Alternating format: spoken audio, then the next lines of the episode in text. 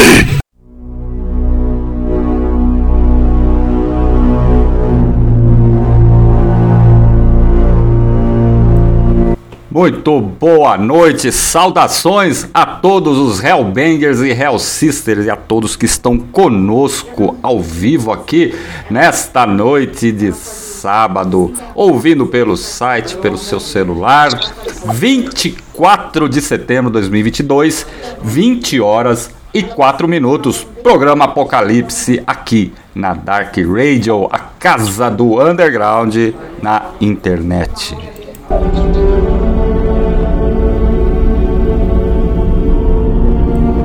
Edição de número 168, 168 edições, 18 temporadas ou 18 atos, 10 anos de programa.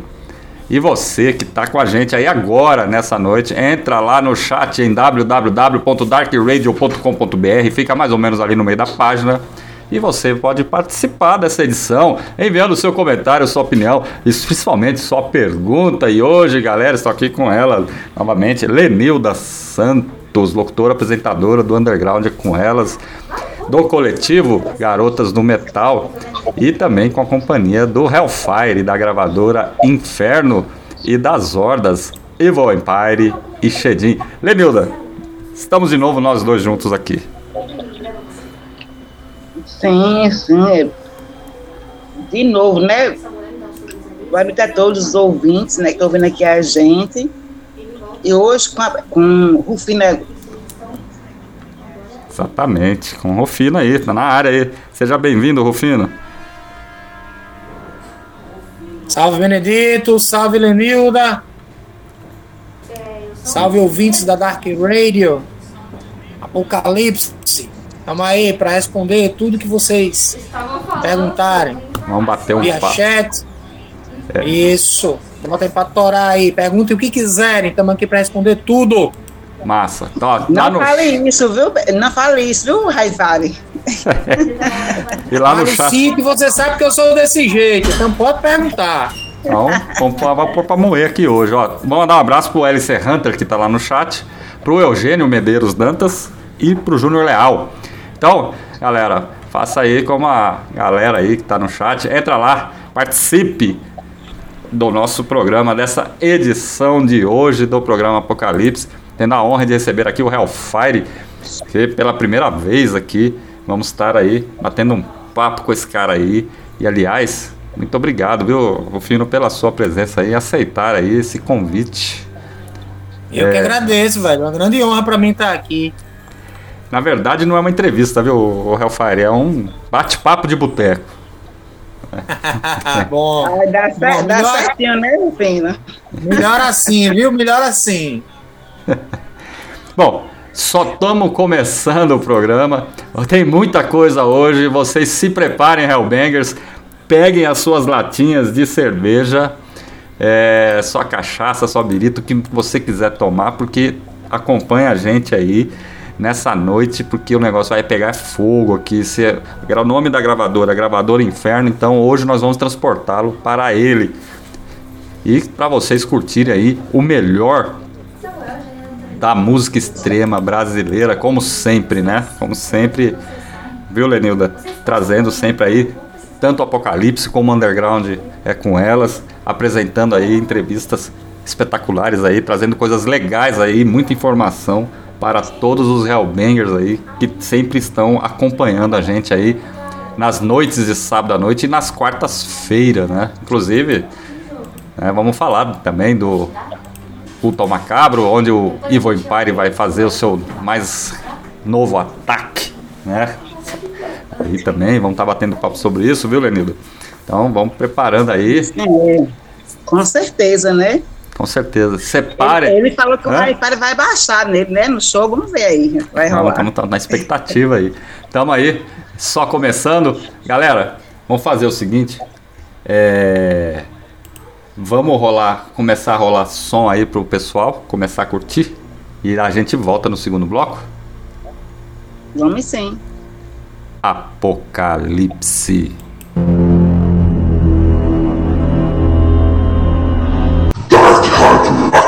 Underground na internet.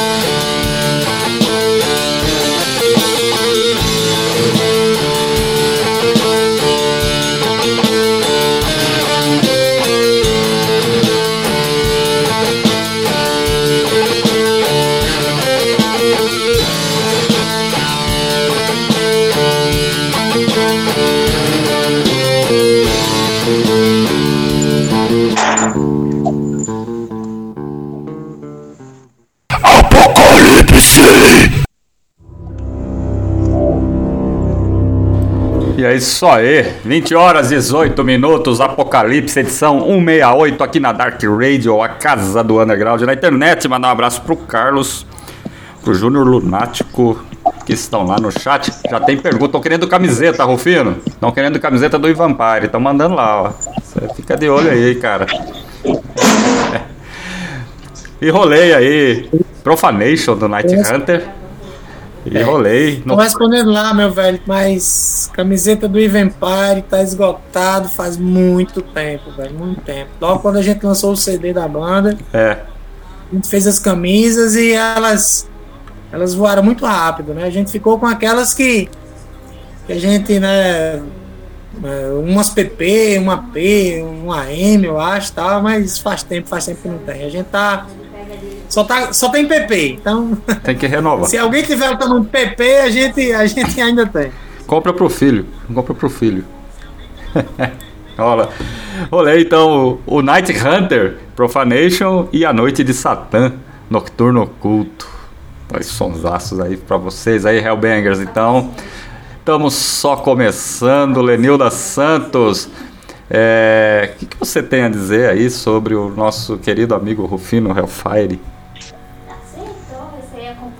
É, hoje, né, estaremos batendo um papo, né, com o Rufino fundador da gravadora Inferno, né, em janeiro de 1995, né, chega quase a 27 anos.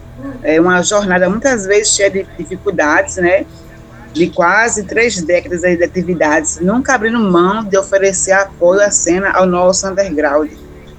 E também estaremos falando um pouquinho aí do trabalho da Horda, do Evimpar e Shedim, né, Seja bem-vindo, Rufino, aqui ao Apocalipse. Valeu, valeu, obrigado, Lenilda. Mais uma vez, um prazer imenso estar aqui com vocês. Muito bom. E assim, quero perguntar, né, a primeira pergunta da noite, né? Como você iniciou tudo? Como foi esse, É, como é que foi? esse mundo aí? Primeiro você. Eu, eu vou, vou- vou fazer um, um parênteses aí. Primeiro, como você iniciou no metal, Hellfire, e como você conduziu aí.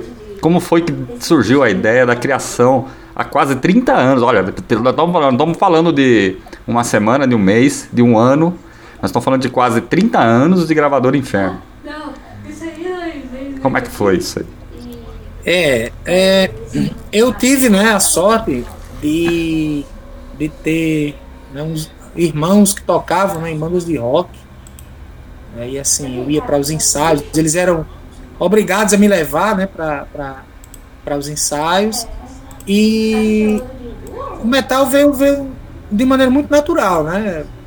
Como se fosse uma evolução né, das bandas lá que eles tocavam. E, e, e que eles eram obrigados né, a me levar. É, a gravadora veio também de uma maneira muito espontânea. Né? É, na época a gente tinha né, que, que, que precisava né, se alimentar de heavy metal. E eu comecei né, a, a, a comprar né, material de fora.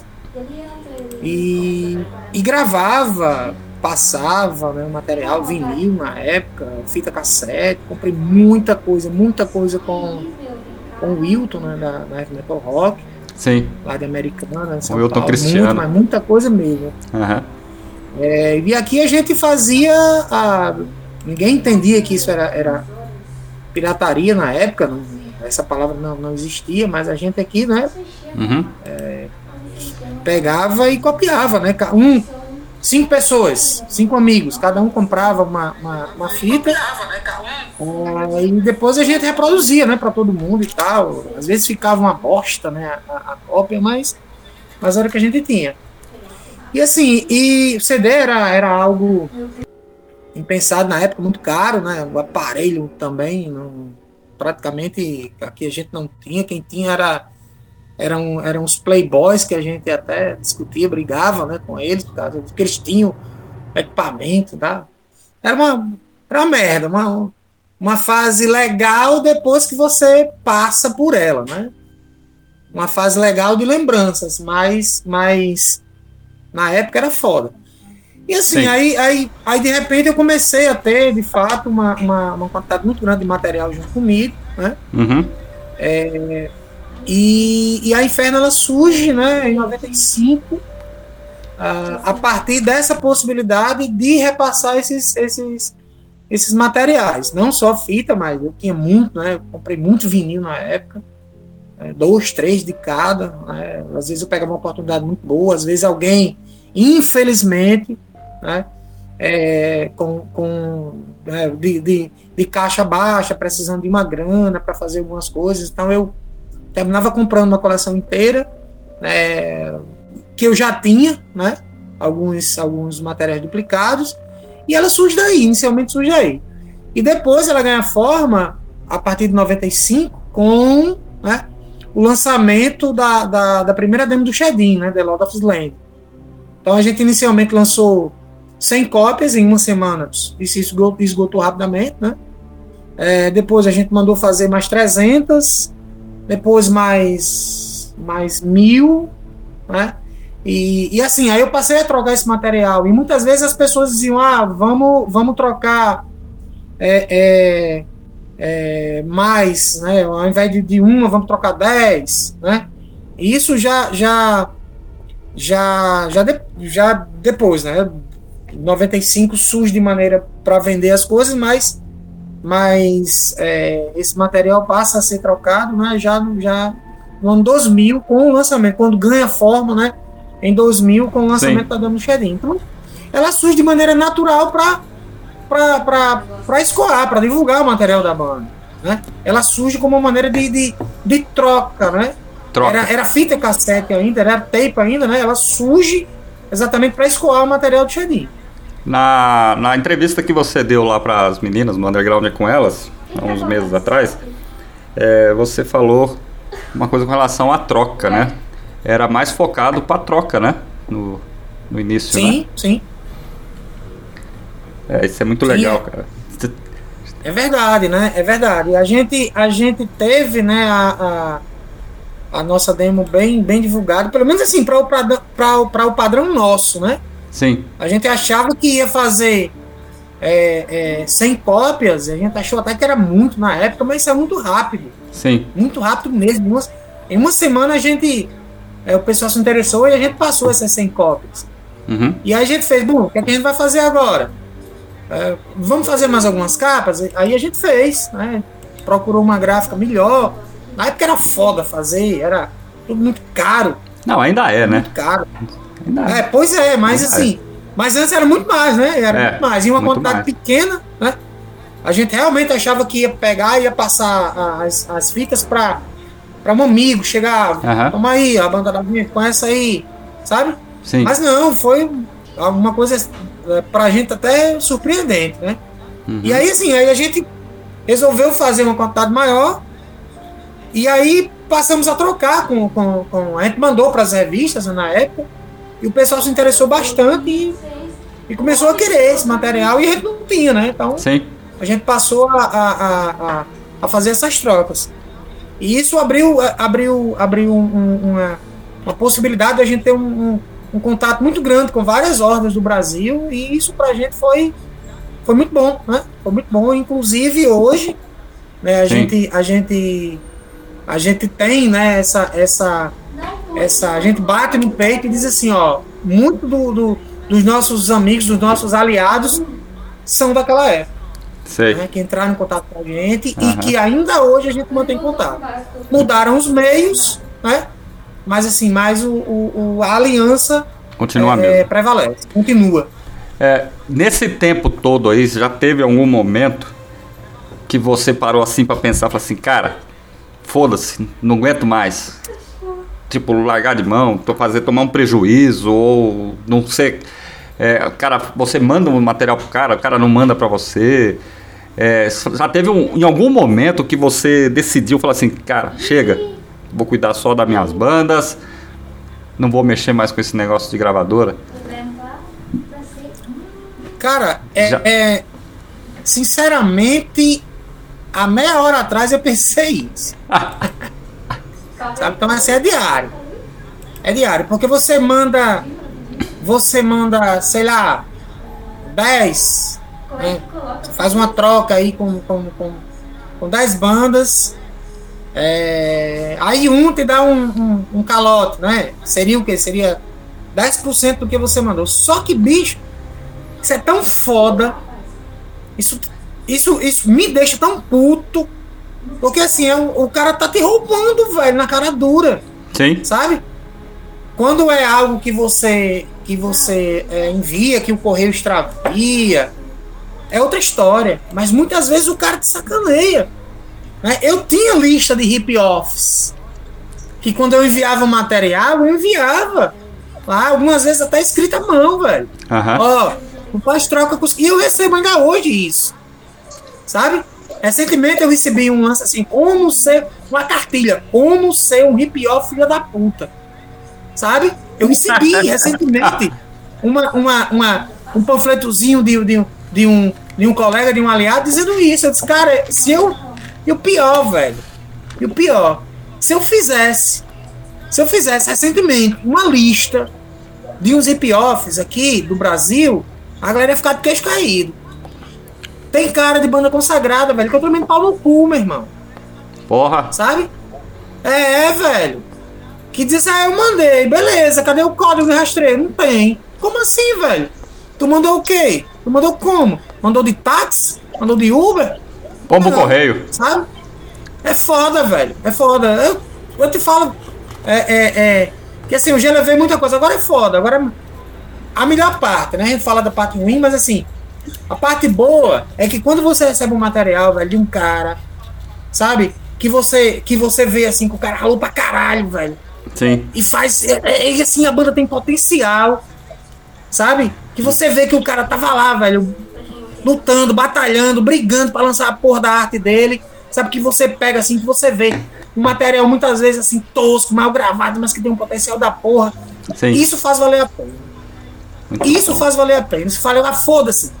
Foda-se a merda daquele porra, daquele filho da puta que me deu um calote. O que vale a pena, o que, o que sustenta, sabe? O que, o que faz você ir pra frente é essa galera. Não é materialzinho bem gravadinho, arrumadinho, bem lançado e não sei o que. Não é isso, não, velho. O que vale, o que vale a pena é aquele cara que ralou pra caralho. Sim. Que, que, que tem condições mínimas de fazer, mas que você sabe que aquela porra tá com metal na veia. É, é isso que faz a gente ir pra frente. É isso que faz o underground, né, cara? Aliás, Exatamente, velho. Underground é isso, velho. Underground é isso. aliás, fica dado o recado aí, ó. Pra quem já fez isso, que a gente já passou por isso aí, ó.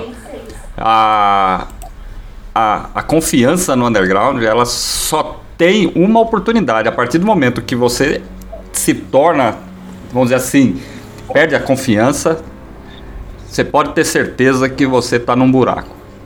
Aí vai É passar, verdade, vai sair, vai ser. Confiança se conquista, não se ganha. É verdade, se conquista. Não faz merda no underground, sabe por quê? Porque a galera se conhece. Se você não conhece o cara diretamente, você conhece o cara que é, tá, tá próximo, ou conhece Exatamente. o cara que conhece o cara, sabe? É assim. É assim que funciona. Não faz merda que tu vai se queimar no underground, velho. E tem mais um detalhe. Se encontram nos shows, principalmente shows que leva underground, que leva muita banda que quase não toca, e a galera resolve ir, e a galera do Brasil inteiro costuma ir nesses shows. E, eu, e a turma se tromba nesses shows aí, e se você tiver Sim, algum, sim, algum sim. perrengue com alguém, vocês tomem cuidado. Não é fácil não, viu, Lenilda? Porque, ah, porque todo mundo se conhece, né? Se não conhece, mas conhece A e B, né? Então acaba todo mundo se conhecendo e é foda. Exatamente. Mas hoje, qual a maior dificuldade hoje, Rufino, para você adquirir um material ou comprar, né, a galera aí? Hoje em dia, mesmo que mora longe, né? Tipo assim, lá o Benedito tá, tá na cidade dele, na da gente agora em Natal, né? Qual a maior É. dificuldade hoje? Porque muitas vezes, assim, não- assim, não, assim, muitas vezes, tipo assim, um CD, tipo assim, é 20 conto, mas o frete é um absurdo. Sim. O Hoje, frete, hoje seria a maior dificuldade, seria isso hoje? o frete é, é- O CD custa 20, 25 conto. Inclusive na live do Black Market já tava falando sobre isso. O CD custa 20, 30 conto, o frete custa 30 conto. É, então, meio que inviabiliza, né? O correio. correio é- daqui a pouco a gente vai falar sobre correio. Então vamos falar. É, vamos lá. Vai ter uma parte só do correio, né? É. Mas, cara, olha, é, eu acho que a maior dificuldade não é o correio. Sim. Não é, não é o correio. A maior dificuldade é, é que a, a, a galera realmente não tá consumindo, não tá comprando. Então, assim, colocar a culpa no correio é um, é um subterfúgio, velho. É uma desculpa. Vou O fazer um, correio não é o que inviabiliza. vou fazer um comentário O sobre isso é- depois. É mais um dos elementos. É mais Aham. um dos elementos. Mas assim, é, é, a gente vê, Uhum. tá aí, para todo mundo. A gente vê, é, o, o, o CD, de certa maneira, é caro. Uhum. É caro. Você vê um, um CD hoje de 20 reais, é um CD de, de- de- das gravadoras dos selos independentes. É. É de 30, 35, 40 agora. Por que, que é esse valor? Alguns porque realmente acham que, que devem lucrar em cima da banda e tal. É, eu, eu, eu, eu, falando por mim, por mim, eu, o Fino, Hellfire, gravadora, Inferno. Não tenho coragem, não tenho coragem de lançar menos de mil cópias de um lançamento meu. Sim. Por quê?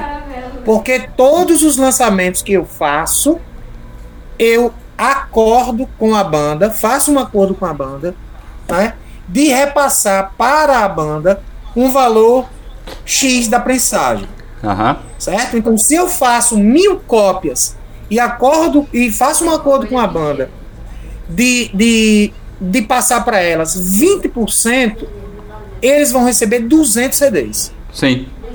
Du- 200 CDs mal dá para pagar a gravação, às vezes não dá. Não dá. E a parte gráfica, Também não. não dá. Você tem que bater, você tem que, a não ser que você faça tudo de maneira muito muito tosca, muito precária. Então assim, eu estou falando por mim, Sim. certo?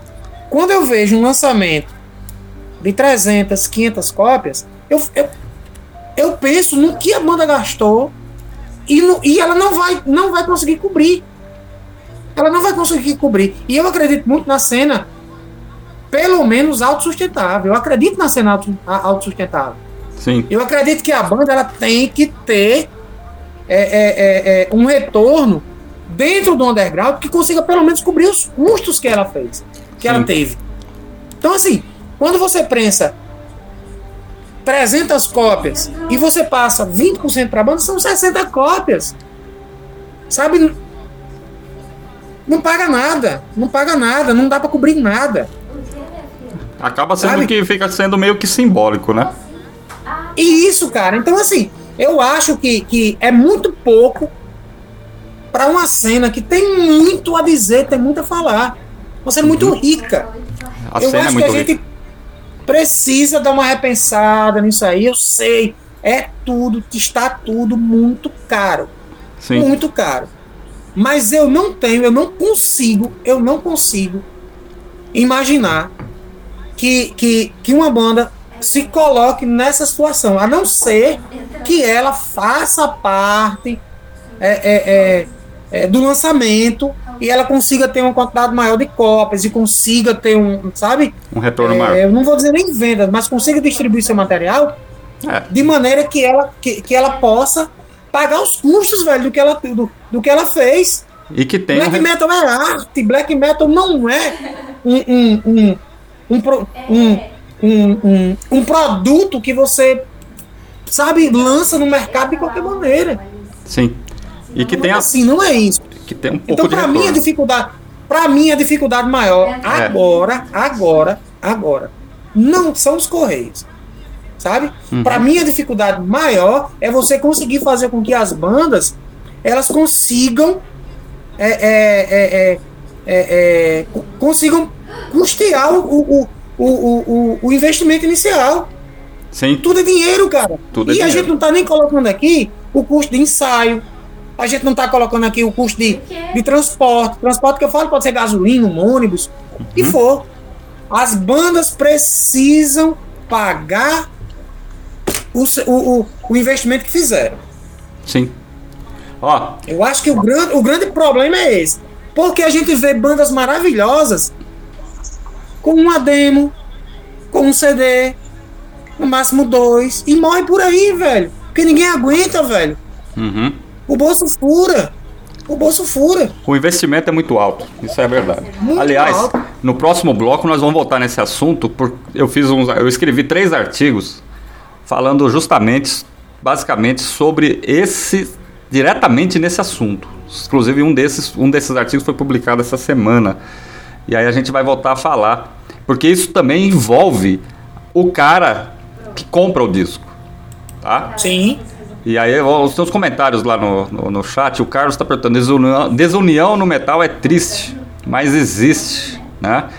O Eugênio, lembro do Rufino quando morava na Cidade Nova e tocava com o Marcinho da, do, no Chedim, lá na Cidade da Esperança.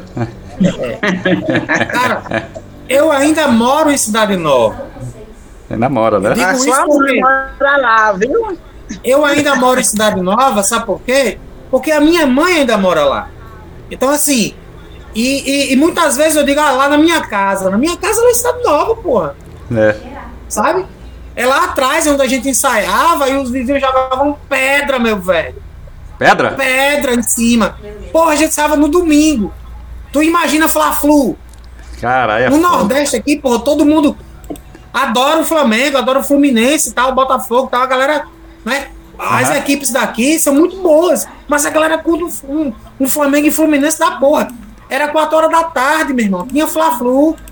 E a gente ensaiando uma zoada do caralho e a pedra voando, meu irmão. É foda, Sabe? cara. É foda. Bom, É, e eu digo, eu ainda moro lá, porque a minha mãe ainda mora no mesmo lugar. sim. De vez ou outra eu vou lá, os vizinhos ainda me olham assim com cara feia. Olha só, filha da puta aí que, que bagunçava quando a gente tava, tava tentando assistir o jogo. Cara, eu, eu tive uma liminar da justiça. Depois Sim. de mais de 10 anos lá, depois de mais de 10 anos tocando, ensaiando, chegou a porra de uma liminar da justiça, me impedindo de ensaiar. E a gente tinha três shows: Fortaleza, Recife e Natal. E aí? Sabe assim, você ficar de mãos atadas, e agora o que, é que a gente faz? Aí eu tive que ir sair pra negociar, velho, com os caras. Ó, meu irmão, me dá mais um, um mês aí só. Aí Os Sim. caras, beleza, mas depois você vai embora, né? Não ensaia mais. Eu, tá, depois não ensaia É mais. foda. Esse é, esse é o nosso Brasil, cara. Pois é. Bom, eu já passei por coisa parecida em São Paulo quando o cara tentou invadir a casa que a gente ensaiava com a caminhonete e arrebentou o portão, né? Então. Porra. É, é, tá dizendo, né? Tô pra todo lado é assim. Lelilda, vamos, vamos rolar mais som pros Hellbangers aí pra gente continuar esse papo aqui, porque hoje nós vamos longe, hein, galera? Você se prepare aí, viu, cara? Bora, Lenilda. É, certeza, né? Certeza absoluta. Hoje vai, vai longe hoje. Então vamos lá. Ah, Vamos abrir a latinha, né, Rufino? A vodkazinha aí que tá tomando aí, né? Negativa, que é caranguejo ouro. caranguejo ouro. Hum, você, tá, você tá achando que você gosta de uma gostosa, que eu sei. É. Foi ontem, foi ontem. A gostosa foi ontem. E eu não tô podendo beber porque tô tomando antibiótico pela terceira vez consecutiva aí por causa de um- uma extração de dente. Então, vou compartilhar com vocês no Guaraná. Bom, é isso aí. É, vamos rolar o som agora pra vocês. 20 horas 48, 41 minutos aqui na Dark Radio, ao vivo, o programa Apocalipse batendo papo com Hellfire, eu e a Lenilda aqui agora. Então, entra lá no chat, participe dessa edição que daqui a pouco a gente volta.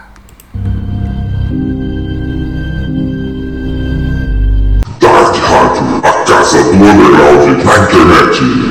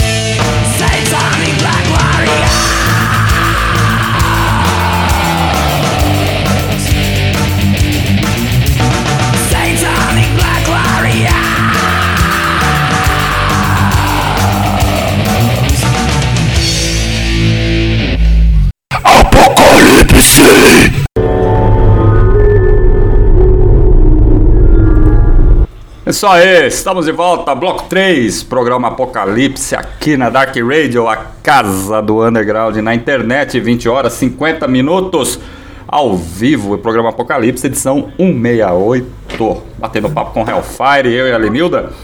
Lenilda daqui a pouco tá entrando de novo, tá com alguns probleminhas ali. É... Rolei Evil Empire, é... Goddess of the Darkness e Satanic Black Warriors. Muito foda, viu, Rufino? Muito foda. Na volta às atividades, estará presente ali no 11 culto ao macabro. Como é que tá a expectativa para esse show, Hellfire? Cara, a banda toda tá empolgadíssima, né, velho? Eu mais ainda, sabe, porque é uma das poucas oportunidades onde Hellfire pode de fato Sim. sabe, aparecer. Então, assim, eu tô aqui com a. Sabe, com a faca nos dentes aqui, louco por esse. Por esse evento, sabe? É, então, assim, o Tom Macabro é, é foda. A gente já fez, né? É, Uhum. é, outras, outras edições. É, o evento é muito bom, velho. A galera daqui comparece em peso. Eu espero que compareça novamente. Sabe assim, acredite né, é, no evento, como foi das outras vezes, né? Uhum. São, são eventos assim de, de, de, de, de grande público, né? E, e assim, da minha parte, ou da parte do Invempire, vocês esperem um caos total. velho. Total. Com certeza. É uma verdadeira bomba atômica, sabe? Assim, é meia hora, 35 minutos de. de sabe, de, de, de black metal. Sabe, o mais rápido que a gente consegue tocar é o que a gente faz. A gente grava em. É, é, uma velocidade e no, no, no show a gente tenta tocar o mais rápido possível, sabe? Assim, até onde os nossos corpos conseguem. Escutou aí, né, Lenilda? conseguir nem falar direito. É, E é isso, velho. Eu tô numa expectativa, numa ansiedade da porra. Ainda bem que essa porra vai chegar logo cedo. É, Tá- já é. Mês tá que vem. perto aí, né? Tá perto. Escutou, né, É Lenilda? isso. Sim, sim, assim, as vendas dos ingressos tá bem satisfatória pra gente, né? Já vendemos bastante, né? Tanto a camisa Uhum. como os ingressos também, né? Tem duas vans aí para vir de Fortaleza, de Recife. Sim. E é só, é só esperar chegar o dia aí, né? Assim, a casa, tudo direitinho, a casa é ótima, tem clima, tá- tem, é, tipo assim, de ar-condicionado, tem a área é, tipo assim, de fumante, a parte do palco é com ventiladores, né? E, enfim, tá tudo direitinho, né? Com alvará, né? De, de funcionamento. Sim. Porque se for assim, porque foi levantar uma questão que é tipo assim, da polícia chegar lá e parar, porque é um, um bairro que tem muito, tipo assim, residencial lá, né? Mas isso não vai rolar, porque a casa lá Uhum. rola show direto, na sexta, no sábado, eu não tenho nenhum motivo para isso acontecer, né? Esse tipo de coisa. Então, o Pois pessoal é, vai ficar Lenilda. tranquilo aí. Me desculpe lhe interromper. Ah, ah, ah, sim, pode ficar tranquilo em relação a isso. Viu, Leonardo? Me desculpe interromper, mas assim, um boato de merda infindado dizendo que ah, não vai rolar o evento. Isso é mentira, meu velho. O evento falando tá isso? pé, a casa tá tudo certa. Tá todo mundo. Eu não sei quem foi o filho da puta É, que tá. inventou uma merda dessa. É interessante a gente encontrar no meio da rua assim e perguntar, velho, de onde é que você tirou isso, meu irmão? Que o, que o evento não vai rolar? Uma bosta, velho, sabe? É. Sabe aqueles caras assim, uns pau no cu de merda, velho, que, que inventam umas histórias. É sempre assim, sabe? né? O, o evento tá de pé, tá tudo certo, tudo agendado, tudo, preto no pronto. branco, tudo, sabe?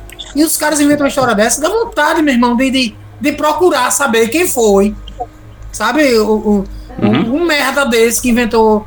é, é, é, é, que criou um boato desse. Então, sabe assim, você não tem o que fazer, velho. E inventou uma história dessa. Você acha que as quatro hordas que vão tocar lá, o Agonia, e Vampire, Pantáculo Místico e o Impurity, e a, né? Para um cara sair falando um negócio desse por aí, cara, é, é, é brincadeira. Isso aí, isso é, é, tem que tem que meter o pau mesmo e falar, olha, o negócio tá marcado, vai rolar. Eu vou falar uma coisa, meu. Manda ele foder, né? Assim, Eu vou falar uma coisa. Eu tenho, eu tenho suspeita de quem é, sabe? Eu tenho suspeita de quem é. Depois que o, que o, que o Hunter me falou que tava rolando isso aí, eu tenho suspeita de quem é, velho.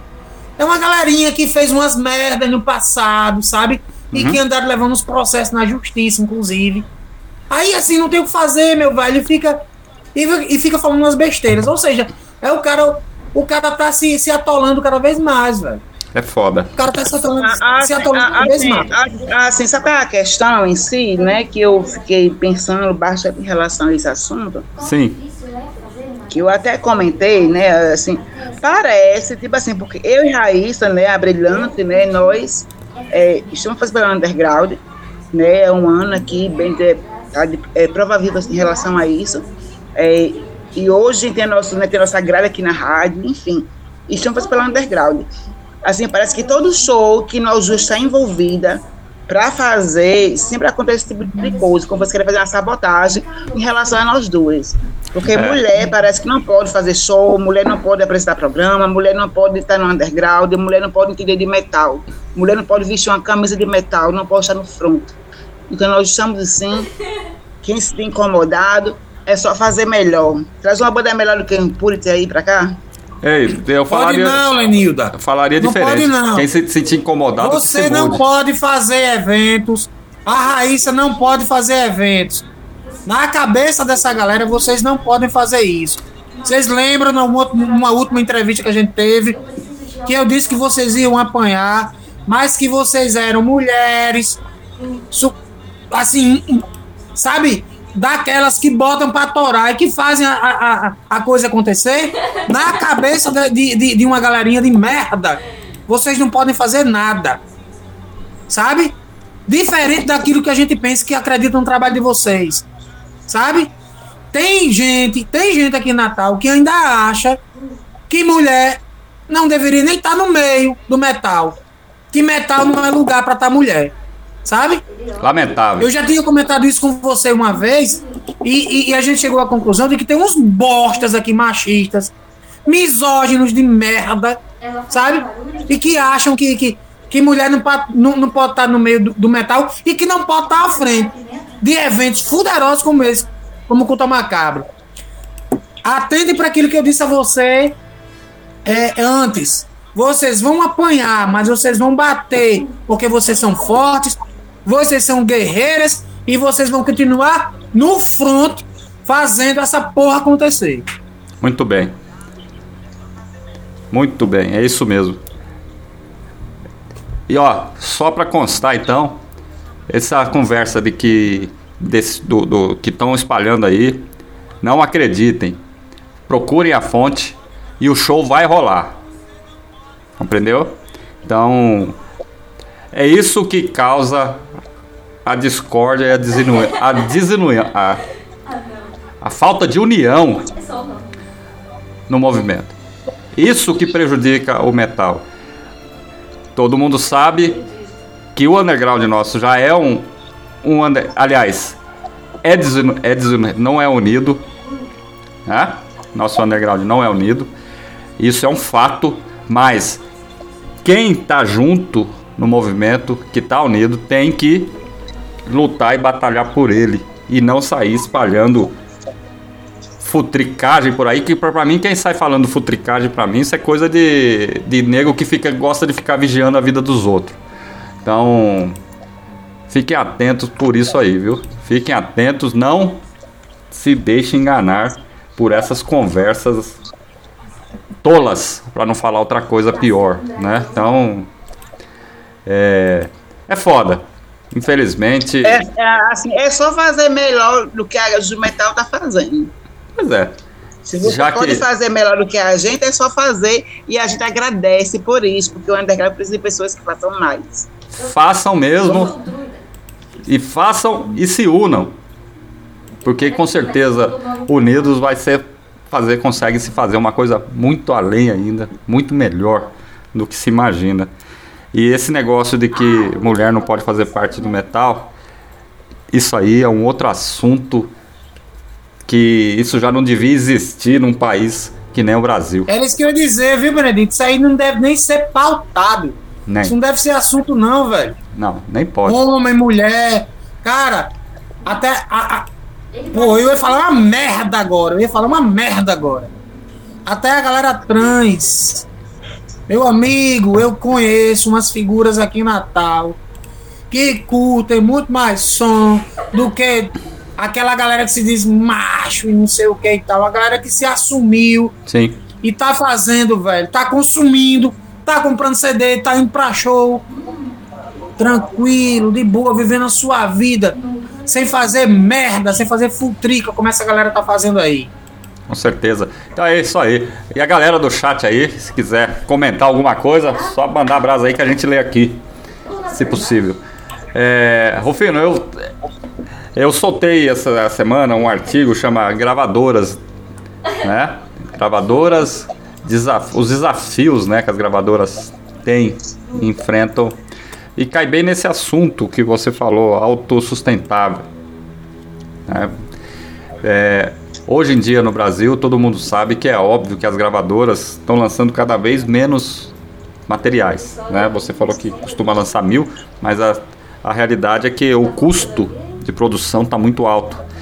E a questão maior de tudo aí é,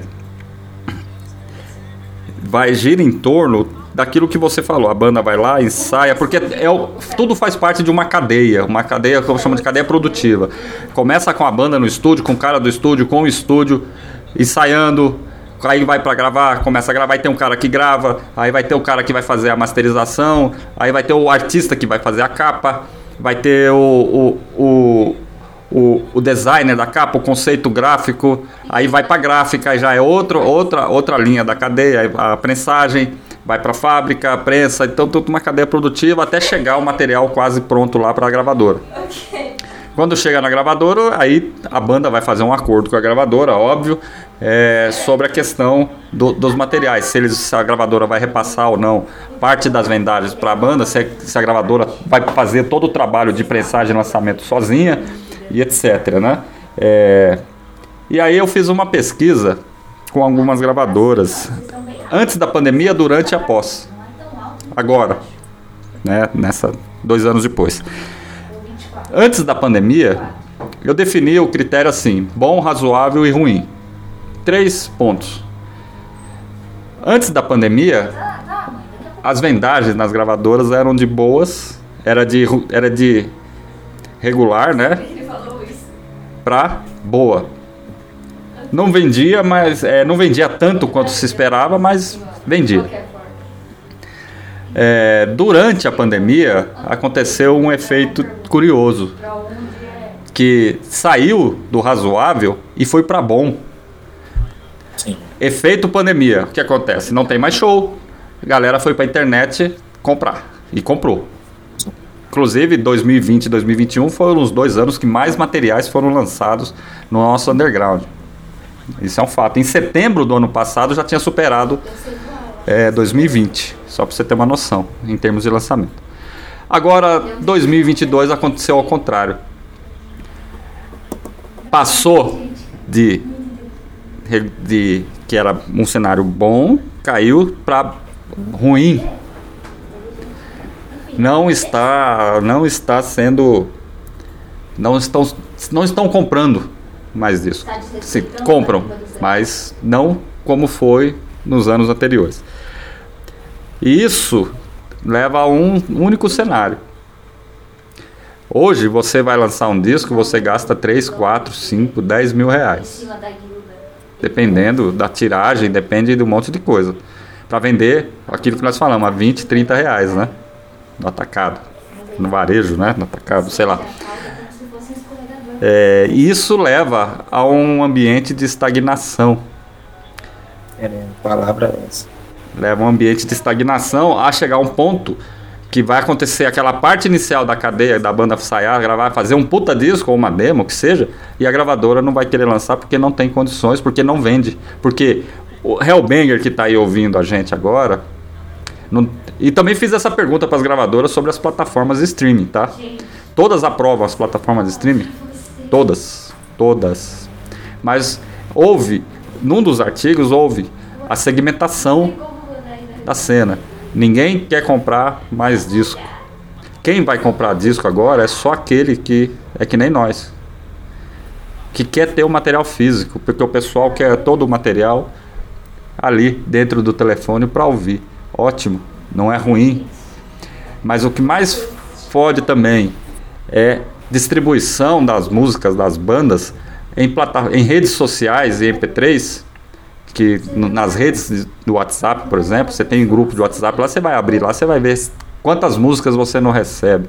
Ou a pirataria que os caras, as gravadoras lançam e os caras colocam os discos disponíveis em sites por aí pela internet para download. Né? E isso prejudica a cena de uma forma direta. É nem direta, é direta. Porque nessa toada aí, meu Rufino, eu acredito que o CD, esse CD, esse monte de CD que está atrás de você aí, vai virar relíquia e daqui 10, 15 anos nem vai existir mais. Sabe? E hoje em dia as gravadoras estão lançando os materiais e as pessoas. Aí, claro, ninguém é obrigado a comprar material, claro. Vamos, vamos também ser claro nesse Sim. ponto. Né? É, com a volta dos shows, adquira os merchandising com as bandas, porque você está apoiando a cena. Estão dando uma força para a cena, para toda essa cadeia produtiva aí dentro do underground. Para que isso não deixe de existir. Entendeu? Que isso volte a ser uma.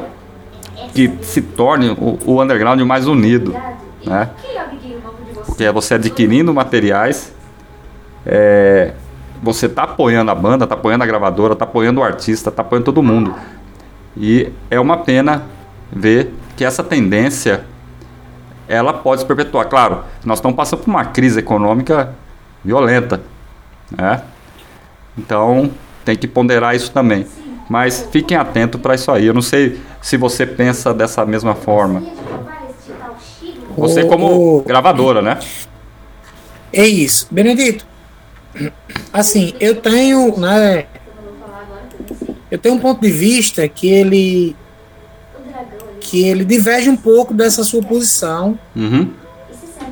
É, porque assim, eu sou ao mesmo tempo consumidor, ao mesmo tempo eu sou é, produtor, né, pelo fato de eu ter um selo, Sim. E, e também o cara que cria, né? Pelo fato de ter banda, né? E, e, e criar música. Então, assim, às vezes eu entro em conflito comigo mesmo e, e me pergunto, por quê? Por que, que eu tô nessa, né? Por que, que eu insisto ainda Sim. em, inicialmente, criar música?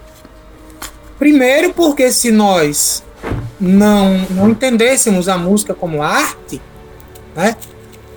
ela seria o quê? A música pra gente seria o quê? Seria um, um, um produto? Um produto.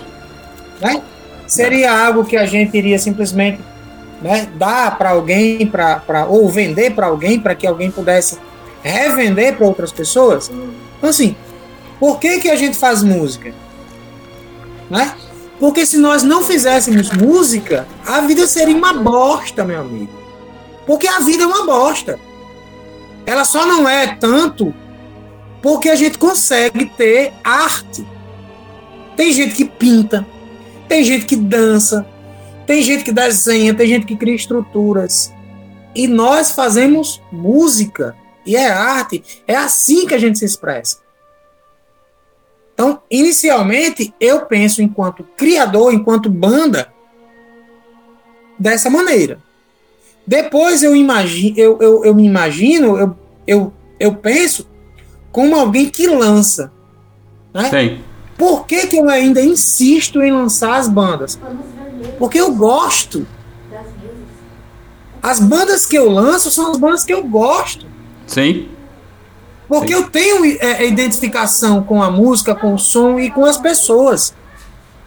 Eu não me vejo lançando é, é, uma banda é, é, de alguém que eu que eu não conheço, que eu não tenho uma certa afinidade. Pelo menos musical. Eu preciso ter pelo menos uma afinidade musical. Porque, para mim, e aqui, é, eu não estou dizendo que as pessoas estão certas ou erradas por fazerem lançamentos, sabe, é, é, é, é diferentes da, da, da abordagem que eu tenho. Não é isso. Estou falando eu.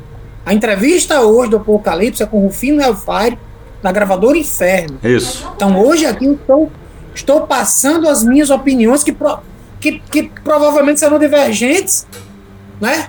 E Uhum. convergentes de, é, é, é, é de várias pessoas. Então a minha opinião é por que, que eu lanço? Porque eu gosto Sim. e porque eu posso. Então, se eu gosto e eu posso, eu faço. Mas por que que eu faço? Porque eu acredito, eu acredito que isso possa vir a, a, a, a, a contribuir, a ajudar alguém que está próximo de mim. Pô, eu sou dragão. Certo? Aí uma visão, uma visão de consumidor. Por que, que eu ainda insisto em comprar CDs? Por que, que eu não tenho uma conta no Spotify, no Deezer e não sei o quê? Porque eu gosto daquilo que é palatável. Sim. Mas antes de comprar, eu escuto. Porque se é caro, eu preciso ter uma prova. Então o que é que eu faço? E eu incentivo isso. Sim. Escute primeiro, de alguma maneira. Né? Para alguns é pirataria, para outros é uma prova. Para mim é uma prova. Escute. Se você gostar, você vai e compra. Hoje ficou. Na verdade, sempre foi caro. O, vi- o vinil era caro, a fita cassete era cara, o CD era caro. Sabe? Ainda é. Então, assim, você tirar uma grana do bolso de algo que você.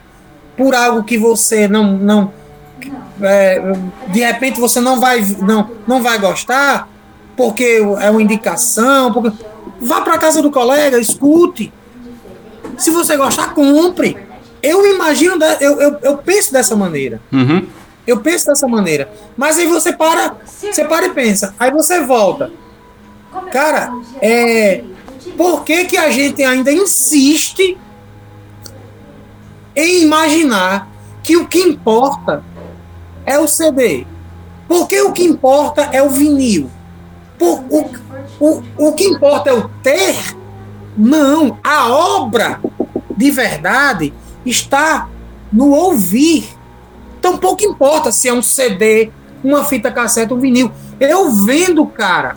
Eu vendo, eu me lembro. Eu tive essa conversa é, é, há não muito tempo atrás com o Luciano, Luciano Rising, da, da, da Rising Records de Mossoró, Aham. que ele disse que o cara, che o cara chegou pra ele e fez assim: olha esse CD aí pra mim. E ele abriu, tocou e tal. E na hora. O cara gostou. E na hora de comprar, sabe o que, que o cara disse? Sim. Eu só quero um CD se for lacrado. Disse, Não, eu só tenho esse aqui que você pediu pra abrir. Disse, Não, porque eu pego o CD e coloco na estante. O que eu escuto, eu escuto, ó, no meu celular. Digo, porra, adianta. Nada contra os colecionadores. Isso aqui que eu tenho, eu escuto. Sim. Mas nada contra os colecionadores. Quer fazer, faça. Mas vai pra mim, não faz sentido você comprar um vinil de 200, 300 reais e colocar numa prateleira E não ouvir.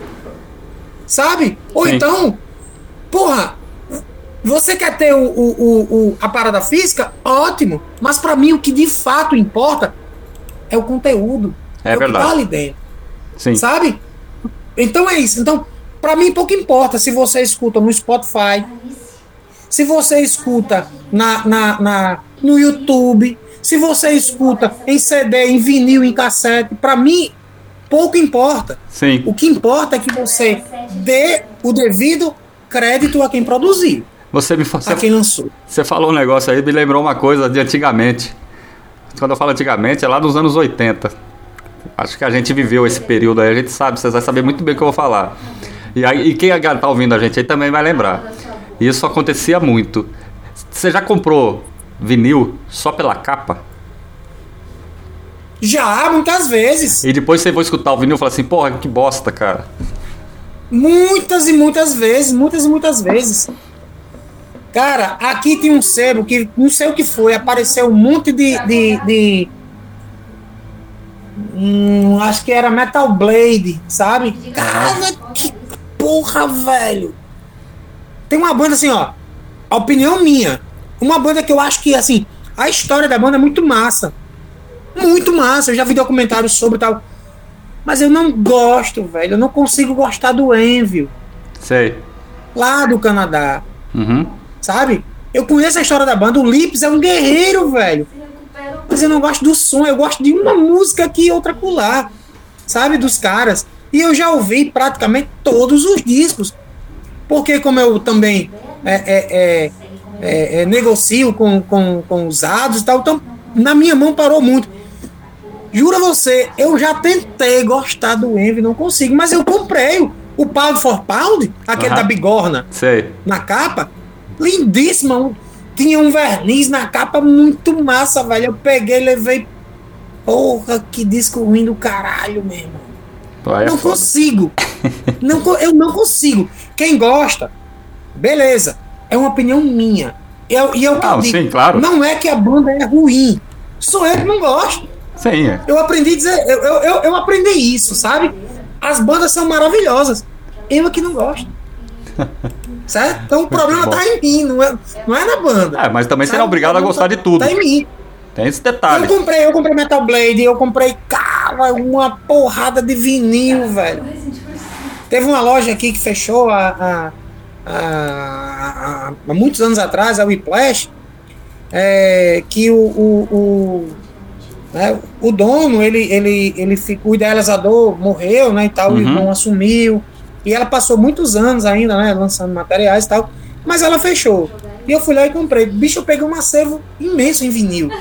Foram quase 3 mil vinis, né, que eu Sim. que eu, que eu, que eu, que eu peguei na época e tal. E tinha muita coisa mu- muito bom, mas tinha muita coisa de gravadoras, assim. É que até mais recente a gente vê. Eu achava que a Nuclear Blast, sabe?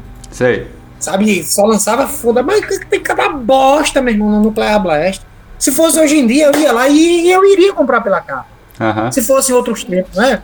Sim. E comprei, comprei muita coisa, comprei, comprei, muita, muita, muita coisa. Sabe assim, e coisas também que, de capas horríveis que eu não comprei, E que eram muito boas. sabe? Pois é, velho. Tu- tu- sabe aquela capa do Carnívoro? Horrível. Pronto. Foi uma das bandas que eu. O Carnívoro não comprei. Eu não comprei. Quando eu vi um amigo com o negócio, caralho, que são fuderosos da porra. Depois eu fui atrás e comprei, cara. Mas o Carnívoro foi uma banda que eu não, que eu não comprei pela capa. Pois é. Lenilda Santos. Estou aqui, né, ouvindo hi-fi aí. É. Muito bom aí. Inclusive, né, a iPlash aqui em Natal, né, como a gente é, entrevistou o Erval, né, o padilha lá, e que ele falou, né, e é, tanto o Rufino como muitos outros Redibem aqui em Natal, né, que a gente, tipo assim, né, quando queria um lançamento, né, tinha que ir buscar lá fora, né, mas a iPlash chegava aqui em primeiro lugar aqui em Natal, não é isso, Rufino? Sim, sim, sim. Já, já sabia que ia encontrar lá, né, o que eles queriam. Isso é muito bom. Que é, pra, pra- no meu caso, que, é, que morei muitos anos no interior de São Paulo, levava uma eternidade para chegar qualquer coisa, né? A não ser quando ia para São Paulo e aí ia lá na, na galeria do rock ali, por ali, que conseguia adquirir os materiais, mas demorava mesmo, sabe? Era, era uma tristeza, cara.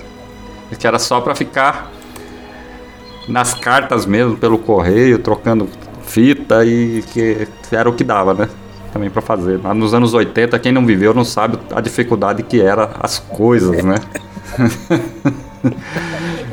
Assim, assim, quando eu comecei a, a frequentar a iPlash, o filme, tem uma imagem que até hoje ficou na minha mente, assim, é uma coisa boba, né? Mas, tipo assim, lá a galera ia lá comprar material, né? Atrás do lançamento lá e tudo lá.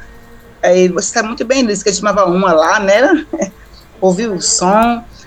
Aí eu tinha o que lá? Tinha, aquela, tinha umas plantas lá, né? Digo, ah, tem até uma pimentinha aqui, é, a pimenta lá de pegar do pezinho, jogar no, no, nos tiragosto lá, era bem muito massa.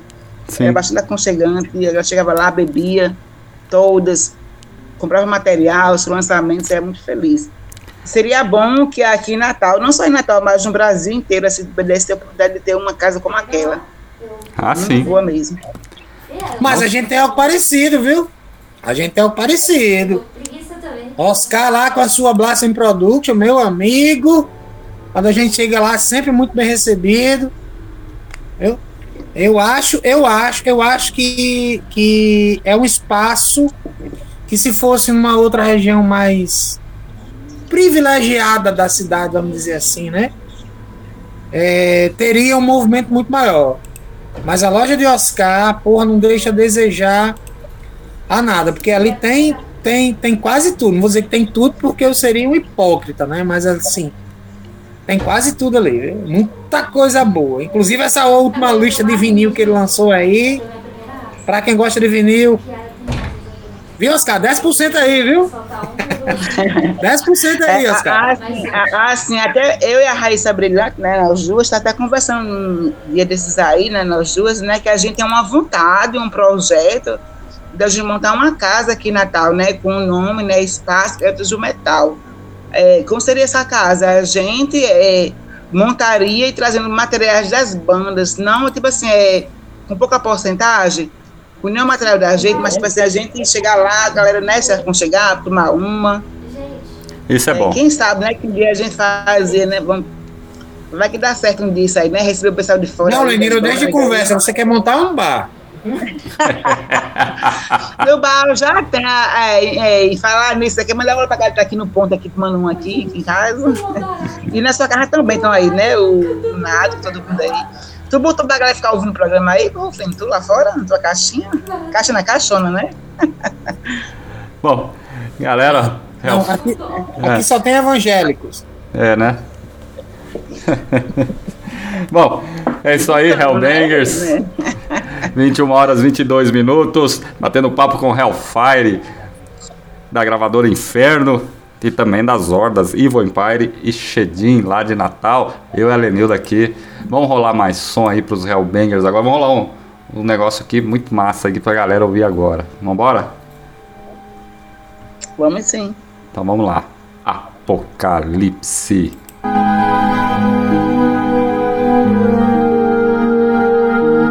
Dark Rádio, a casa do underground na internet.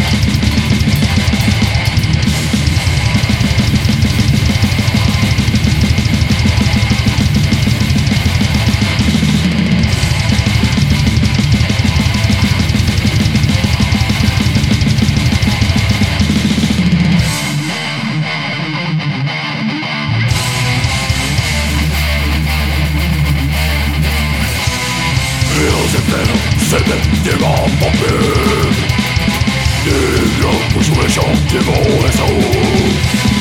This is all fresh blood For you not kingdom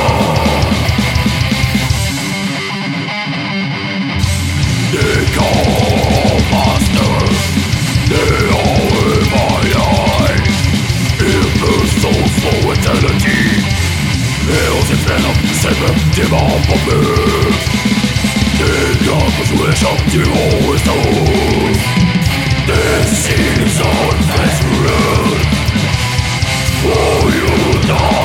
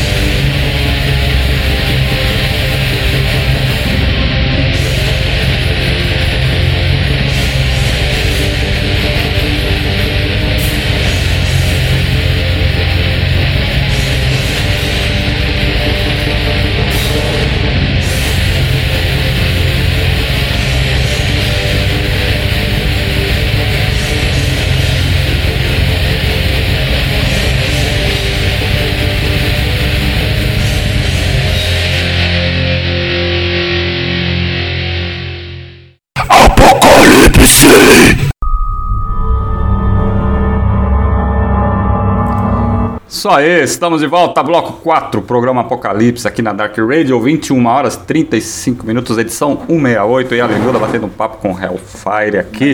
Hoje, nesta noite de sábado, 24 de setembro de 2022, rolei aí o Albor com Twilight Apocalyptic. Foda, hein? Heavy Metal, ó, uma das primeiras vezes, primeira vez que tá rolando Heavy Metal aqui no programa Apocalipse, hein? Começamos bem. Primeira vez. Também rolei o Primordium, Gates of Restal, Conjuration of Diamond, a Pop. Foda também, da demo, né? Do Primordium. E Desgraça Eterna, Herege, Transgri- Tran- Transmigração Infernal. Desgraça Eterna também. Outra horda muito foda, cara, do, do cenário aí. Esses sons aí vieram direto da gravadora Inferno, que o Rufino me enviou há uns nove anos atrás, tá? Não é. Tava guardado aqui no acervo. E muito bem guardado, diga-se de passagem. Ainda tem muito mais pra rolar hoje, viu, Rufino? Se prepare. É, Assim, e lembra, assim, lembrando que o Albó, né, é, É. vai chamar o Hector, né? uhum. Assim, é grande nome aqui da nossa cidade aqui em Potiguar, não é isso, Rufino? O Albó é um figura, velho. O Albó não, o Elton, né? O, o Elton é um figura antigão aqui, velho. Pra você ter Ah, ideia, ah. ele, ele fez a logo, né, do, do, do, do Garotos do Metal, né? A Aham. identidade visual e tal. E assim, o Elton ele fez, ó, Tatuagem. desenho das minhas tatuas. O Elton é o cara que fez a, a logo da Inferno. Então, assim, é um figura que tá comigo. E eu tô com ele, né? Há Aham. muitos anos, velho. É um fi- figuraça mesmo. É um figuraça, figuraça. É um figura Assim, é, um, assim. é- a- assim, é um puta artista, né? Assim, a vocação do, do, do, velho, um do, do porra. Uma Falegarde, é assim, ele fez agora a arte do, do- da nossa camisa agora, né? Do, do, do Puto Macabro aí. Uhum. Foi ele que desenhou a mão, a nossa camisa também. Então o cara é, é foda mesmo. Um artista É, fenomenal, velho. E uma figuraça, meu irmão. Ó, é diversão garantida você tá com ele, velho. É, aí é bom. E muito Assim, foda o som da. assim, assim, assim, É, assim, demais, é, demais, velho. É uma figura incrível, um artista do, do caramba, assim, velho. É, é foda. O Elton é foda. O Elton. Assim, assim, inclusive fiz o convite pra ele, assim, eu e Raíssa abrindo a regra com elas, o próximo ano com o Obol aí, né? O do Metal aí. Sim, sim. Muito bom. Esse de passagem. Muito bom. Rufino, Correios, Oi. cara. O que que tá acontecendo com os Correios que você manda uma encomenda pelo Correio e ela simplesmente vai parar em outra dimensão? Cara, falta de investimento, velho. É uma- É uma política de governo para acabar com os correios, para privatizar por, por qualquer dinheiro, velho. É uma tentativa de muitos anos, de muitos anos, que a iniciativa privada tem para botar Sim. a mão nos correios, velho. Simplesmente é isso. Se houvesse um mínimo de investimento nos correios, a gente voltava a ser o segundo melhor correio do mundo, É, como era antigamente. como era antigamente, exatamente. Quando o governo investia, que tinha gente, que tinha pessoal, a gente só perdia pro, pro, pro, pro correio da Suécia, velho. E agora? O que é que vem ano a ano? Sucateamento. Pra quê? Pra vender barato, velho. A Pra galera quer meter a mão nos correios. Só que a, a- a- A galera o, quer o meter a mão nos custo, correios, só isso. o, custo, Agora, o custo das o postagens. serviço é bom? Não. Não, Não é. O serviço é caro? Sim. O que é que tá Caríssimo. faltando? Investimento, porra. Porque é, é muito descaso, né? Não tô, falando, tô citando um caso recente. Não vou falar exatamente, não vou falar exatamente o que é, mas é, é muito, é muito, eu não sei, é, é muito descaso você postar um negócio e eu- um, um- um- um- uma organização que se diz tão bem organizada. Eu tenho aqui o- os prospectos do correio aqui do pessoal Sim. que esteve aqui em Goiás para fazer a apresentação. Pelo, pelos prospectos que tem aqui, é uma empresa maravilhosa. Mas simplesmente é muito descaso você postar o negócio. Números.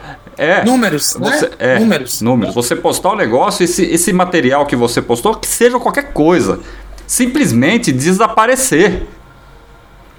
E não se Ah, tem, assim, ah, sim. e não se localiza em lugar nenhum. E a culpa é de quem posta, né? E no final, de quem é a culpa? Assim, assim, assim, é assim, inclusive o Rufino é, Costa é a grávida do inferno e você é, é, Benedito, que foram vítimas agora desse negócio agora, né, do correio aí, que a gente enviou assim, um monte de material e não chegou, né? Isso pra você. Não chegou. Pode ser que de repente daqui daqui daqui, um, daqui uma semana, duas ou 15 dias, ou um mês, ou daqui seis meses, aparece aqui. Não nunca. duvido.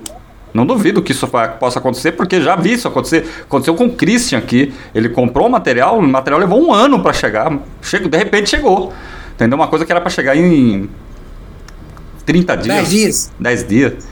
Mas levou um ano, falou assim, nossa, eu não tava nem esperando que isso aqui chegasse, mas chegou. Inclusive, esse foi um dos tópicos da matéria, do artigo do programa Apocalipse há três anos atrás. Sim, o que, que está acontecendo com o Correio? E parece que ainda Cara, continua o- acontecendo. O problema é crônico. O problema é crônico. O problema é crônico. A grande bronca, a grande bronca dos Correios é falta de investimento. É uma política de Estado.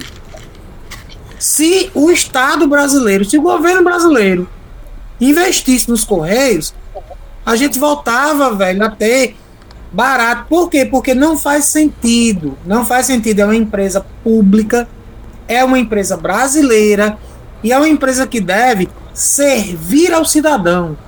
Exatamente. Só que, como tem um monte de gente, de empresa de olho, a estratégia é: vamos precarizar o serviço para que a população se revolte contra a empresa e decida privatizar. Sim.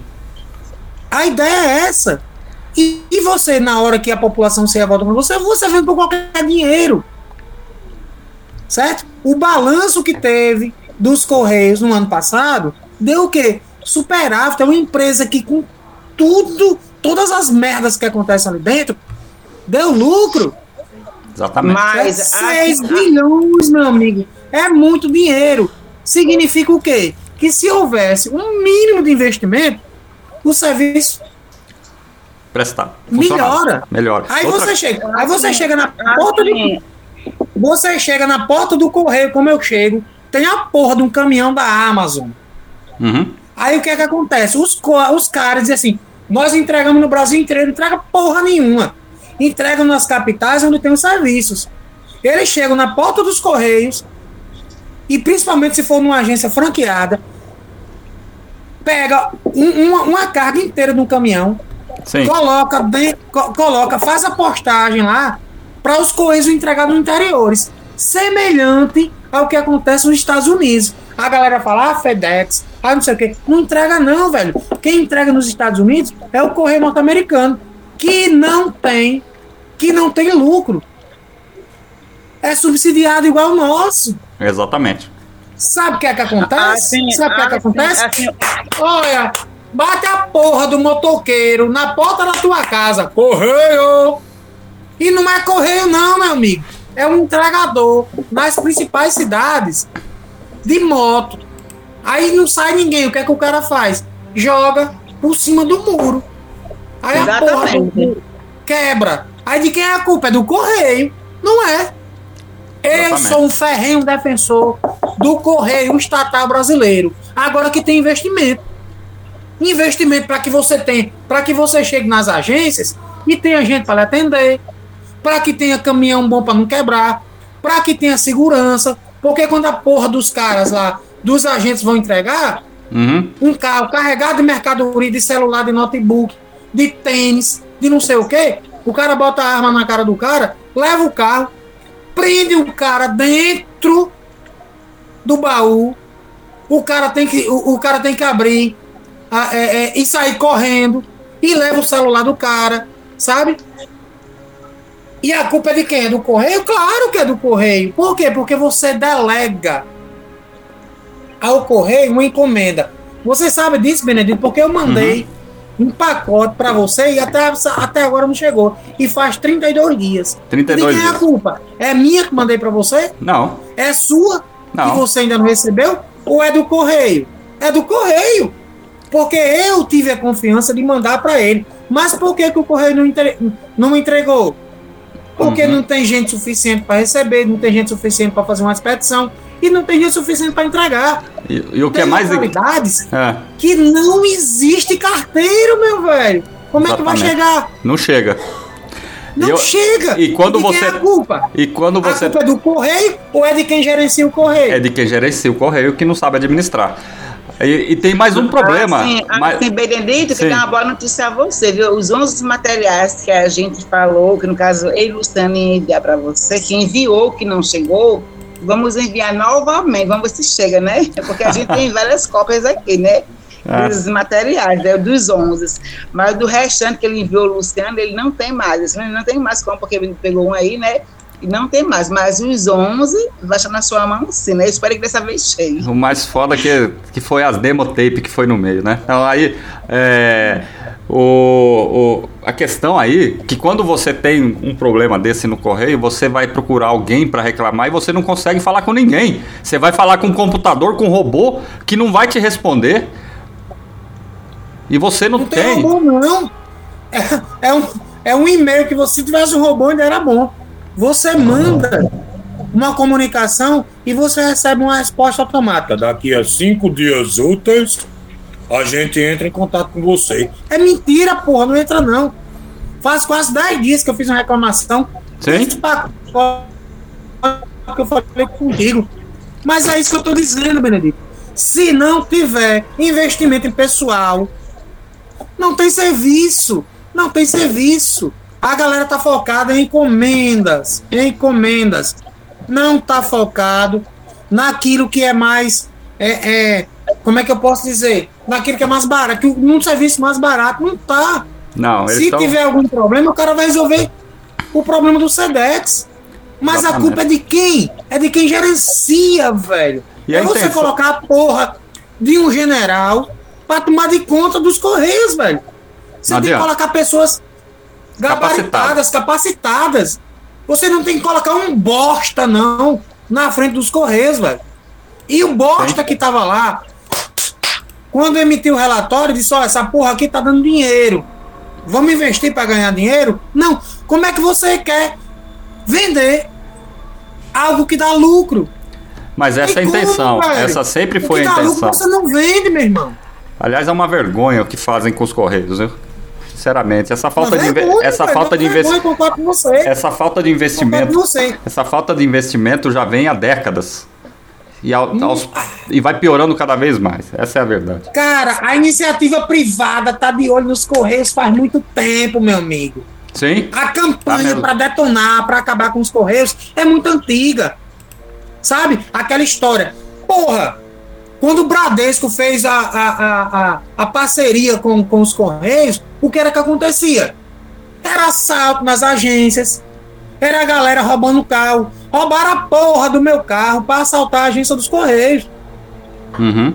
Um carro de merda, um Corsazinho, velho. Um Corsazinho 1999.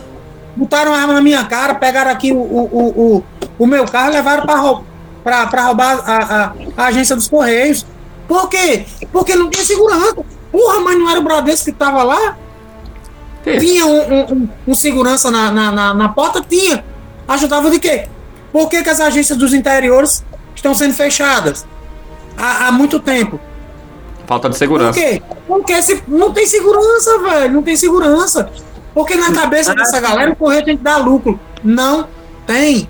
O correio é uma empresa estatal que tem que servir a população. Exatamente. Assim, assim, eu vou fazer uma pergunta bem polêmica agora. Hum. Mas se privatizasse o, go- assim, o correio hoje, o serviço não seria melhor, não? Uma bosta. Seria igual ao sistema de telefonia. Seria uma bosta. O, o, o mercado lá, o capitalismo diz o quê? Ah, vamos liberar o mercado porque é livre concorrência. Mentira! Porque as grandes empresas precisam de, de, de investimentos estatais para poder se instalar. O que é que acontece? É a porra da iniciativa privada que não tem dinheiro pedindo um empréstimo em, em bancos públicos para poder atuar. Aí o que é que vai acontecer? Você vai pedir um empréstimo vai inicialmente fazer igual aqui no Rio Grande do Norte, né? Aham. Instalar umas empresas de, de, de telefonia. Inicialmente vai ter telefone para todo mundo, como foi, né? Os telefones fixos. Uhum. E depois, o que é que vai acontecer? A tarifa começa a subir, subir, subir. Os caras ganham grana a longo prazo. Simplesmente, meu amigo. As custas de quê? De empréstimo em bancos públicos. A galera, a, a galera não podia botar, já que é iniciativa privada, porque não bota a porra do seu dinheiro. Porque não vai lá e não compra uma empresa e não paga com seu próprio dinheiro. Não. Compra a empresa e paga com, com, com, com o empréstimo que pegou em bancos Com públicos. empréstimo, com o dinheiro do povo. É a mesma coisa. Todo mundo tá de olho nos Correios. Por quê? Porque é a capilaridade. O Correio chega em, em- em- em quase todas as cidades brasileiras. Sim. O que é que acontece? Eu compro uma empresa pública, pago uma parte, faço um empréstimo no banco público para pagar o restante. Depois eu aumento as tarifas e faço o que eu quiser. Exatamente. Quem é que tem aqui plano de celular? Quem é que tem aqui conta, celular de conta? Vê quanto era antigamente, quando, quando essas empresas se instalaram? Rapaz, o capital visa lucro, não visa serviço, não. Visa lucro. Uhum. É comprar pelo menor valor e oferecer o serviço cada vez mais alto. É isso que acontece. Ó, o, o Júnior Lunático está comentando lá no chat que o- os problemas do Correio são pontuais. Porque aqui no Nordeste os Correios têm um alto índice de entrega. Os Correios deram um lucro de 6 bilhões, né? isso é um fato. É, uma das questões que estava naquela pesquisa, viu, Hellfire, é, que eu fiz sobre os, sobre os Correios, né? sobre essa, essa decadência, vamos, vamos pôr assim, essa decadência do Correio que vai acontecendo aí, é, vai degradando a, sim. a estatal durante os anos aí, é, leva a uma situação que hoje as gravadoras, selos, distribuidoras, lojas estão optando por serviços particulares de entrega. né? Tem algumas empresas que é mais seguro, é mais rápido e mais barato. Epa! Em alguns pontos, claro, mas Epa! mais barato. Epa, se a gente tivesse vídeo aqui, eu ia mostrar pra vocês. Eu Uhum. utilizo, já faz um bom tempo, vários serviços. Um deles é o. Não vou dizer o nome, mas eu vou dizer assim: é Uhum, M-E-U-S Envios. uhum, Vou fazer propaganda pra esses filhos da puta, não.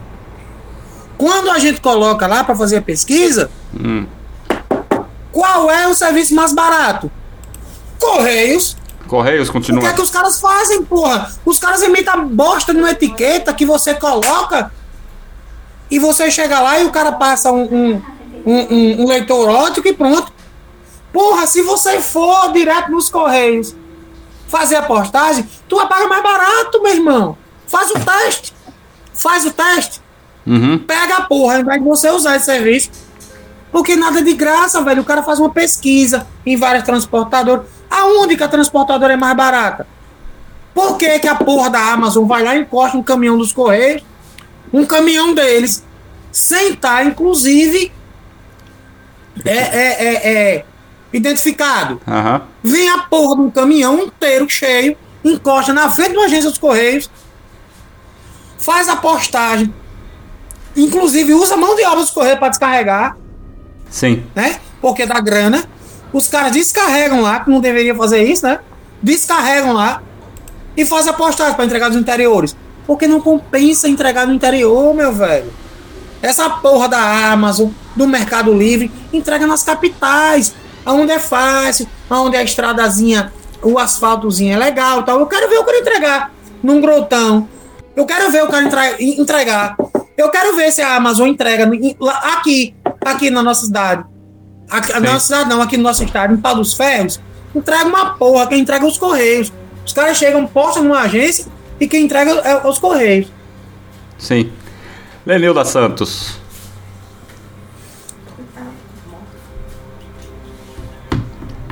Tô por aqui ouvindo, né? Tá bem quente, né? O papo aí. Ah, tá bom demais. Tem que continuar. Pois é, essa política governamental aí tá há anos, décadas, né? É, sucateando o correio e as pessoas que trabalham no correio também são, de certa forma, é, acabam sendo levadas por essa má política é, com relação até mesmo ao salário, né? Que não valorizam né, o servidor que está lá. Como sempre, né? A culpa é sempre do servidor, né? Só para variar. Só para variar, né? Bom, Rufino, é, vamos. Manda! Lenilda, vamos rolar mais som aí para os Hellbangers ouvirem agora aí? Vamos sim, né? E no próximo bloco quero fazer a pergunta sobre o Xedinho aí, né? É, vamos sim. Agora. Agora, faça agora, homem, então. Não, vamos deixar pro próximo bloco porque vai ser mais coisas aí pra Ah. perguntar sobre o Shedinha e Evil Empire. Então vamos rolar som agora pra vocês. Apocalipse. Aliás, vou rolar uma horda que eu gosto pra caralho. Escutem aí.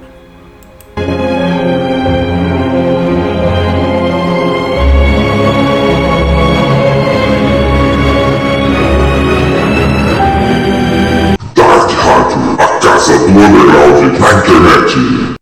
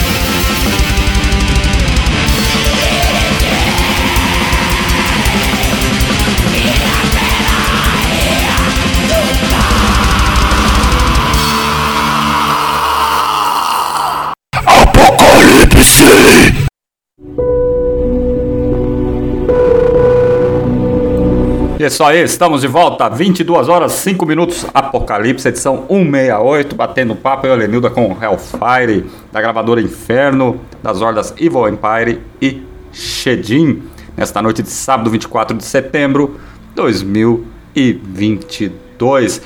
Rolei na passagem aí, ô Hellfire, rolei o Ímpios, ao negro rei das profundezas e deusa da luxúria. Muito foda? É, Imps é foda, velho. Porra, Imps é foda, velho. E é. E é ser encabeçado por um dos figuras mais. Como é que eu posso dizer? Mais. Mais incríveis, assim, da cena, velho, do Nordeste. O Thiago, velho. Porra, velho, o Thiago é foda. O Thiago organiza evento. O Thiago, ele tem um, um bafuderoso, velho. Se você. você vocês tiveram a oportunidade, meu irmão, de ir em Caruaru. Aham. Vão lá, meu irmão. Metal Beer. É um lugar incrível, velho. Um lugar incrível. Garçom vai te servir com a camisa do. do. do. do- sabe, assim, do. do, do Burzum, ou então do Mayhem, ou então do Sepultura, ou do Iron Maiden. É foda, velho. Tá- Um cara é foda lá, velho. É foda lá. Muito foda, velho. Rola show no espaço. Sim. Porra, Tiago. Parabéns aí, velho. Parabéns. E tem uma puta horda, né, cara? Isso aqui é. Isso aqui é uma verdadeira é. relíquia. É, Uma demo, velho. Uma demo. uma demo. Uma demo, Exatamente. velho. Isso aí poderia estar rolando na mão de uma. É, é, é, de uma gravadora com um pouco mais de, de, de, de estrutura, velho, pra dar o que de fato a, a, a, a, a Horda precisa. Com certeza. Merece, né? E a Horda merece. Merece. Lenilda Santos. Estou por aqui. Vamos falar um pouco de Evil Empire e Shedin. Um Rufino aqui, ó. Evil Empire que vai tocar agora o mês que vem. É, como é que tá a formação do Evil Empire atualmente, Rufino? Cara, a gente já tem uma certa estabilidade. É, já tem alguns, alguns, alguns anos aí, né? Uhum. É, comigo, Hellfire na voz, o Geniover, né? É, a alcunha que ele, que ele, que ele tem no, no, no Empire, né? Mas é o, o Paulo, né? Paulo Geniover, ou Paulo Def, ele toca num monte de bandas, né? Uhum. É um cara muito requisitado, é um guitarrista fenomenal. É, o Lunático, né, no baixo. E o Ricardo Mutilator na bateria. A gente, essa formação foi a formação que gravou o CD. Uhum. Já tá junta tem sei lá, velho, a pandemia fudeu minha memória. Mas tem uns 10 anos aí que a gente tá junto, velho. Com a mesma formação? É, É, isso é um feito, hein? Isso é, um feito. Hoje em Porque, dia. porque o Eve Empire, ele inicialmente ele foi, ele foi concebido como se fosse um projeto. Então, assim, a galera tem liberdade para fazer, né? Uhum. Para sair e, e tocar né, nas bandas eh, que são originais, ou então. eh, a, gente, a gente, na verdade, a gente ensaia pouco, né? A gente se encontra pouco.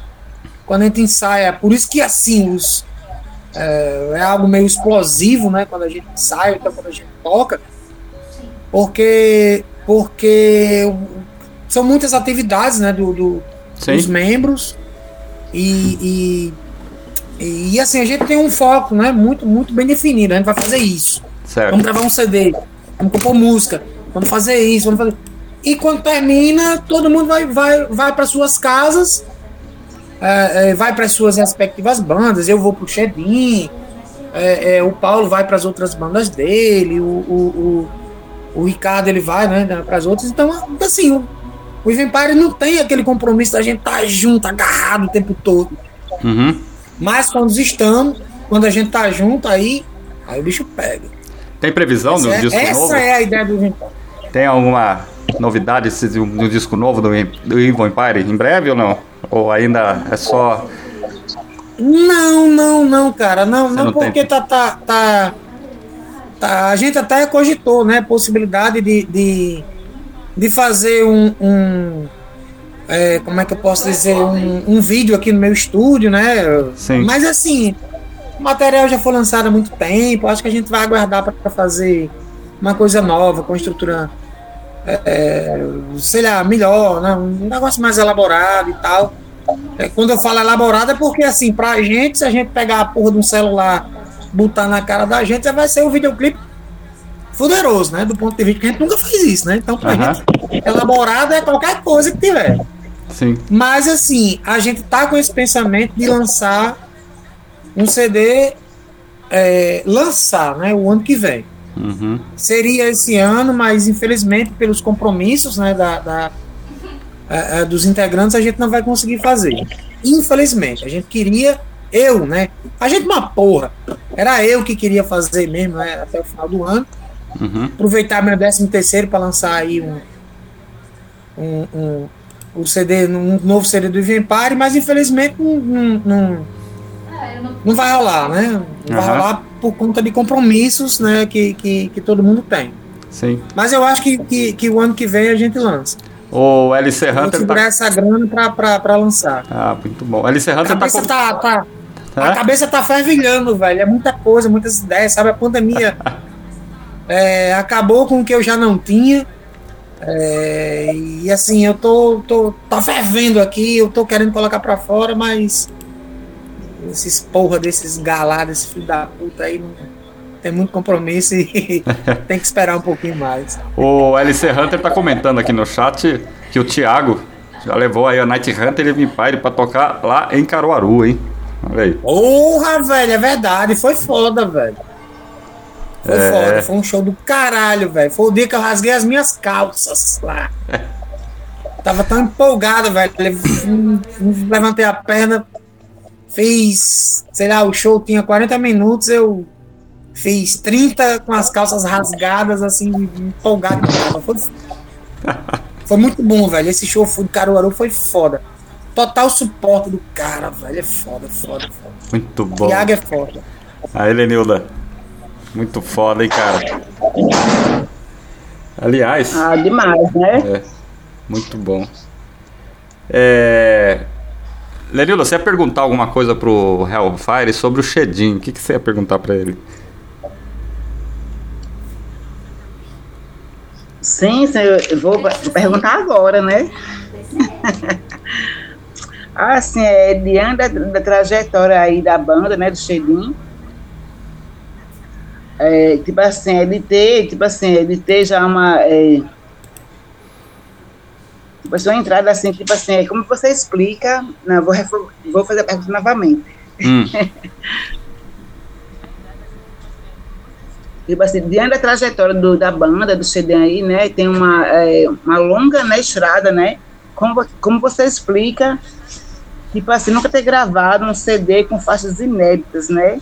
Qual, e a mudança do vocal? Por qual motivo foi? Ah, são, são- duas coisas, né? Primeiro, é, o que são músicas inéditas, né? Porque a gente lançou duas agora, né? É, são realmente músicas que ninguém conhecia. uhum, né? Então, assim, que a gente nunca tinha, tinha lançado. Então, pra gente, pra gente, pra, enquanto banda, são músicas inéditas. uhum. É, para quem nunca teve contato com as demos, né, de certa maneira são músicas inéditas. Tem gente que acha que esse CD do Tianinho, o Abinítio, né, É. ele é um CD, um CD novo. Uhum. Desconsidera todo, tudo que a gente fez né, na- é, no passado e tal, mas não. Abinítio, o que é? É The Lord of the Land, Uhum. que a gente lançou em 2000. The Great Black Goat, que a gente lançou em 2004. Uhum. Duas músicas que são supostamente novas, mas que a gente compôs em- lá em 2000. Uhum. E uma demo que a gente lançou, quer dizer, que a gente ia lançar, mas que a gente gravou em 99. Sim. Então, assim, é uma. É uma para algumas pessoas, são coisas que.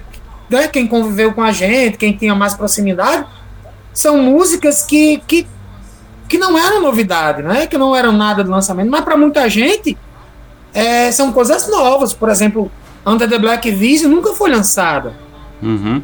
né? A gente gravou, mostrou ao produtor que iria lançar, né, bancar o nosso CD e tal, para lançar lá fora, na Europa, e Sim. não sei o que e tal, terminou dando errado, né? Uhum. E que nunca foi lançado. Então, isso é, é um material inédito, pelo menos pra gente. Gravação e tal. E assim, é, é vocal. Eu acho que, que, que o Shedin ele sofre. Vou dizer que sofreu, porque a banda ainda tá nativa, né? Uhum. mas ele sofre de um problema que aflige grande parte das bandas. Que é o que é? o problema de formação. Então a gente, a gente.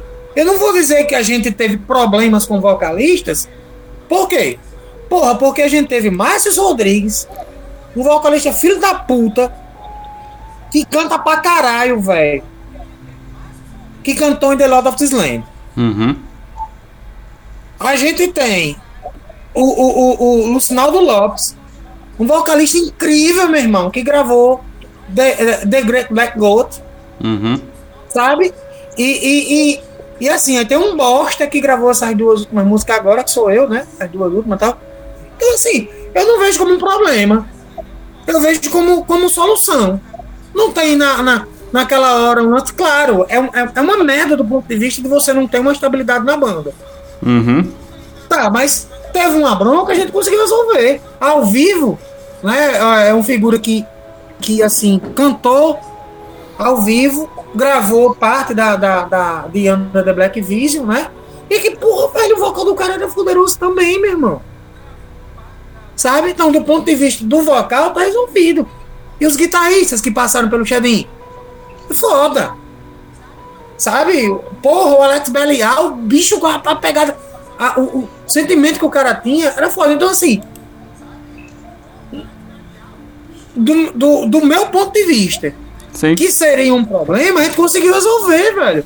Porque a gente nunca deixou de, de, de, de tocar.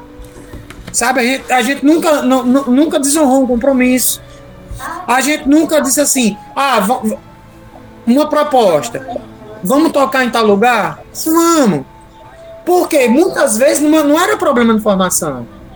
Era problema de trabalho. Que a grande merda é que a gente é um- uma banda de liso, meu irmão. É, dif- Sabe? não tem Uma banda como, de né? liso, que a gente não conseguia. Por exemplo, os caras faziam uma proposta. Eu, eu, eu vou contar uma coisa aqui pra você, velho. Bem, bem Aham. de boa. Bem de boa. Sim. Quando saiu a porra das nossas resenhas lá no ano 2000, sabe? 2000, 2000, 2001. Uhum. Quando a gente foi resenhado lá na, na- nas revistas, que todo mundo achou que a gente uma- era uma banda fuderosa. Eu recebi, meu irmão. Eu recebi proposta de contrato das gravadoras da época. E sabe o que era que os caras queriam? Os caras queriam que a gente gravasse, os caras queriam que a gente batesse foto. O cara queria tudo. Não, meu irmão. Pra fazer isso eu lanço. Pra fazer isso eu lanço. Eu, eu, eu continuo sendo o que era. E proposta de show, e proposta de, de, de viagem, não sei o quê. E não tinha nenhuma contrapartida. E a gente sempre pediu. Tá aí os caras tocaram comigo. A gente sempre pediu transporte, hospedagem e alimentação. Cachê nenhum. A gente nunca Sim. pediu um real de cachê. Até, até o, o, o, o gasto na viagem, né? No traslado, Sim. a gente se, se, se, se predispunha a, a, a pagar. Sim. Era transporte, hospedagem e alimentação. O que era? Um nome de um burro de transporte, hospedagem, um cabaré, certo? E alimentação, um pão com ovo.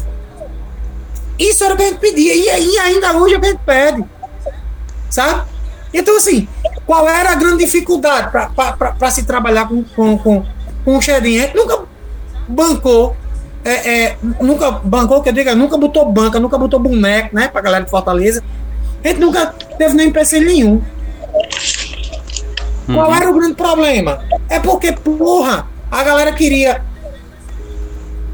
fornecer uma, uma, uma, uma, uma, uma prensagem pífia, que a gente nunca aceitou. Se meu irmão, se é pra fazer menos do que eu faço, deixa que eu faço.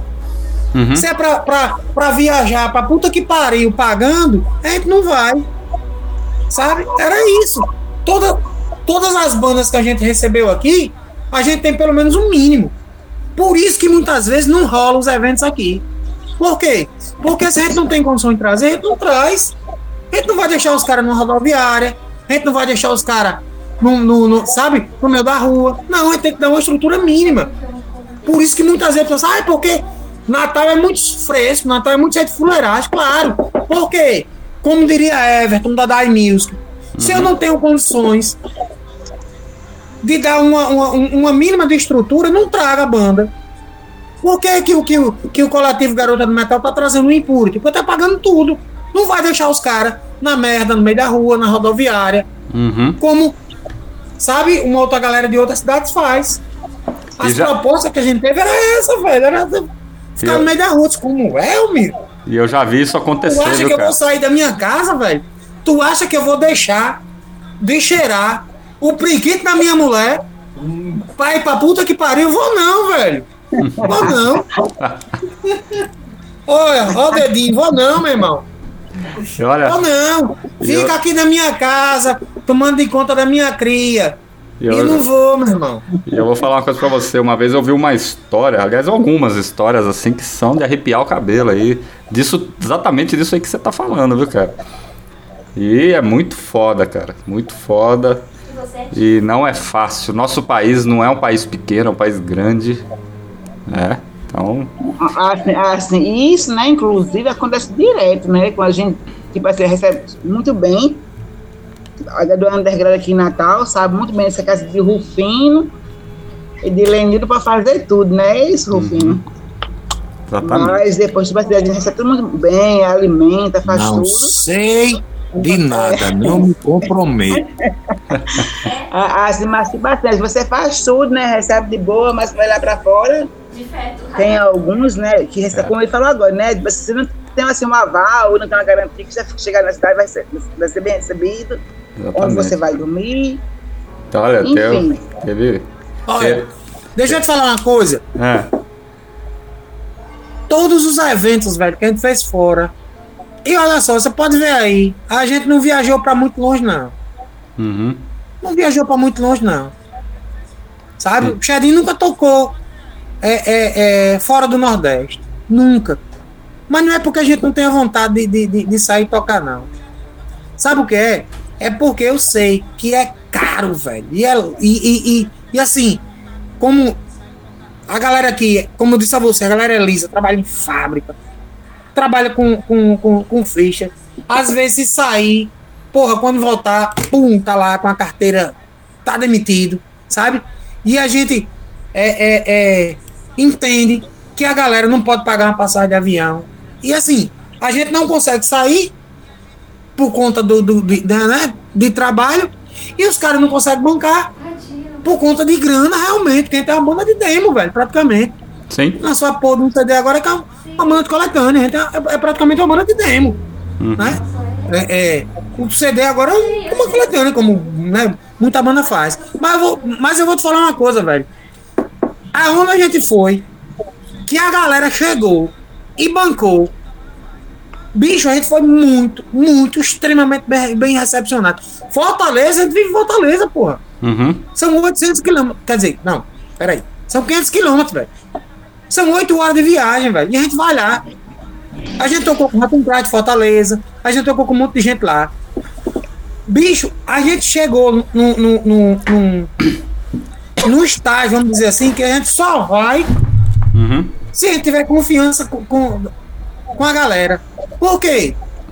Porque, velho, quem é que vai bancar? Quem é que vai bancar a porra de uma banda de demo hoje em dia? Antigamente era outra história, mas hoje em dia, Hoje em Quem dia vai bancar? é bem difícil. sabe?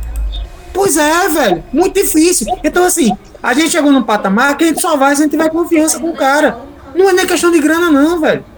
É uma questão de confiança. Confiança. Exatamente. Agora, Benedito, deixa eu dizer uma coisa pra você. Ah, Eu queria voltar um pouquinho, só um pouquinho, velho. Vamos botar um jabuti agora. É. Eu não sei se você sabe o que é o jabuti. O jabuti é quando a porra de um parlamentar bota uma emenda né, é, é, numa lei é, que não tem nada a ver com o que é. É uma lei sobre esporte o cara vai bota Isso. um jabuti sobre, sobre é, é, é, um, um, um ponto lá, um artigo sobre seria a economia, sabe? Eu- É. de- deixa eu botar um jabuti agora, que eu acho que faltou um pouquinho. Aham. É a história dos Correios, velho. Eu queria voltar. Meu amigo, a Amazon chega com um motoqueiro lá, na frente da casa de, de uma pessoa. Aí bate palma. Aí fala assim, correio! Porra, não é o correio que tá entregando, não, velho. Aí muitas vezes a merda que acontece na encomenda que você recebe, que você comprou na Amazon, no Mercado Livre tal, que dá merda, tu bota a culpa no correio. Sim. E não é correio que tá te entregando, não, velho. É uma empresa privada, sem, sem. Uma empresa uma porra, é um, é um terceirizado com uma moto, pior do que um Uber, que não é a culpa do cara, não, viu? É a precarização do serviço. Que vai lá e vai te entregar um negócio, não tem ninguém, ele joga por cima do, do, do- do muro. Aí a porra cai e quebra. De quem é a culpa? Do correio. Não fez o serviço Agora é direito. foda. Quem é que faz? Quem é que faz a, a, a, a, a atividade reversa? O correio. No Sobra final. pra quem? Pro correio. Pronto. Ó, O jabuti. um jabuti. Aliás, a história dos jabuti é, já é antiga, isso aí já vem acontecendo há muitos anos na nossa república. É, o Júnior Lunático tá falando aqui que tem que comentou aqui no, no chat aqui que já viu muita banda pagando pra tocar, né? Isso é uma realidade que aliás isso devia mudar, né? Aliás. É. Mas eu vou te falar uma coisa, é uma questão de ponto de vista. É uma questão de ponto de vista, sabe por quê? Porque eu acompanho o, o, o canal lá do, do, do Bocó, do Resto Tadeu, sabe? Uhum. E assim, o cara que tá colado com ele agora é o cara da Top Link, que é que faz os, os grandes eventos aqui no Brasil. Grandes eventos assim. Scorpion, né? E, né? São eventos grandes e tal. E o cara, velho, abriu a boca. O figura lá, é, que nem é brasileiro tal. Ele disse assim, na cara de pau, rapaz, ó, a banda que não tem coragem de tirar uma grana do bolso para fazer um investimento para tocar, por exemplo, com uma banda grande, é uma banda que tá fadada a não ter sucesso. Aí eu pergunto, que porra é o sucesso, né? É. Porque você, porque você para e imagine. A banda que se dispõe a, a, a pagar, pagar, pagar mesmo, assim, tirar a grana do bolso para pagar. Né? É uma coisa. Significa que ela não vai pagar, ela não vai receber, né? Pelo transporte, ela não vai receber pela alimentação, ela não vai receber pela. Nada. pela é, sei lá, pela hospedagem. É uma coisa. Agora, do ponto de vista de uma banda enquanto o Shedin, o que é que o Shedin não- está fazendo? Só não está dando a grana. Uhum.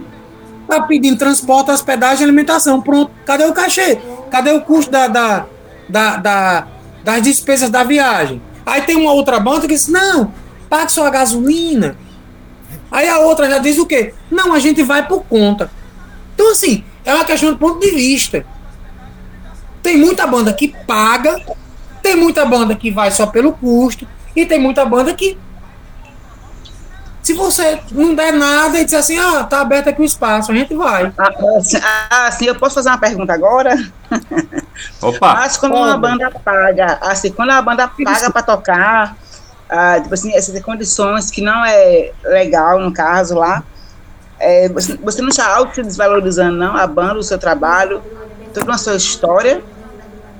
Tá, mas vamos ver o seguinte: uma banda como o Shedin. Tu imagina, se alguém oferece assim, ah, vocês vão tocar no. Chegar aqui perto, né? Só um exemplo. Uhum. É no. no abriu pro rock.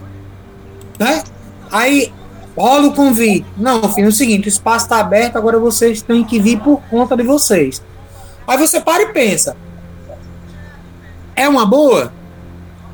Porque é uma puta divulgação. Agora, do ponto de vista de banda, não tô dizendo que a gente vai, porque inclusive eu nunca fui para abrir pro viu? Uhum. Respeito a, a organização, respeito as bandas que foram. Mas assim, se rolar isso, do ponto de vista de divulgação, do ponto de vista de. de, de, de, de- de- é, é, é, sei lá, de, de, de imprensa, de uma série de coisas, seria uma boa. Uhum. né? Seria uma boa. Aí você. A gente tem que se, se lembrar de uma coisa. Às vezes, quem paga não é a banda, quem paga é a gravadora que tá associando a banda. Porque a gravadora quer que a banda toque nos grandes festivais. Quer que a banda seja esteja ali presente na, nas histórias, né? No- nos, nos grandes eventos. Então, muitas vezes, o organizador ele recebe dinheiro, pode não receber diretamente da banda, mas ele recebe da gravadora. E outra, essas, essas agências de, de, de, de, de publicidade, como tem agora. Sim. Não vou dizer nome aqui e tal, mas assim, a banda paga, porra, Uhum. 200, 300 conto por mês. 400, 500 conto, dependendo do plano que ela faz. Aí a banda não tá pagando, aí a agência vai, vou arrumar uma entrevista com você, sei lá, na, na Road Crew. Uhum. Ou então, vou colocar vocês num festival tal. Velho, tá pagando. E às vezes até mais caro. Sabe? Não estou dizendo que é certo ou errado. Cada um faz o que achar melhor. Sim, Cada um faz o que achar melhor. com eu, certeza. eu, eu só acho que deveria ser algo sustentável. Lenildo, deixa eu só dizer uma coisa pra você. Você acha, por acaso, que nós, enquanto Empire, não estamos pagando pra tocar nesse show que, você, que vocês estão organizando? Como assim? Diga aí. Pare e pense. Quantos ensaios nós fizemos?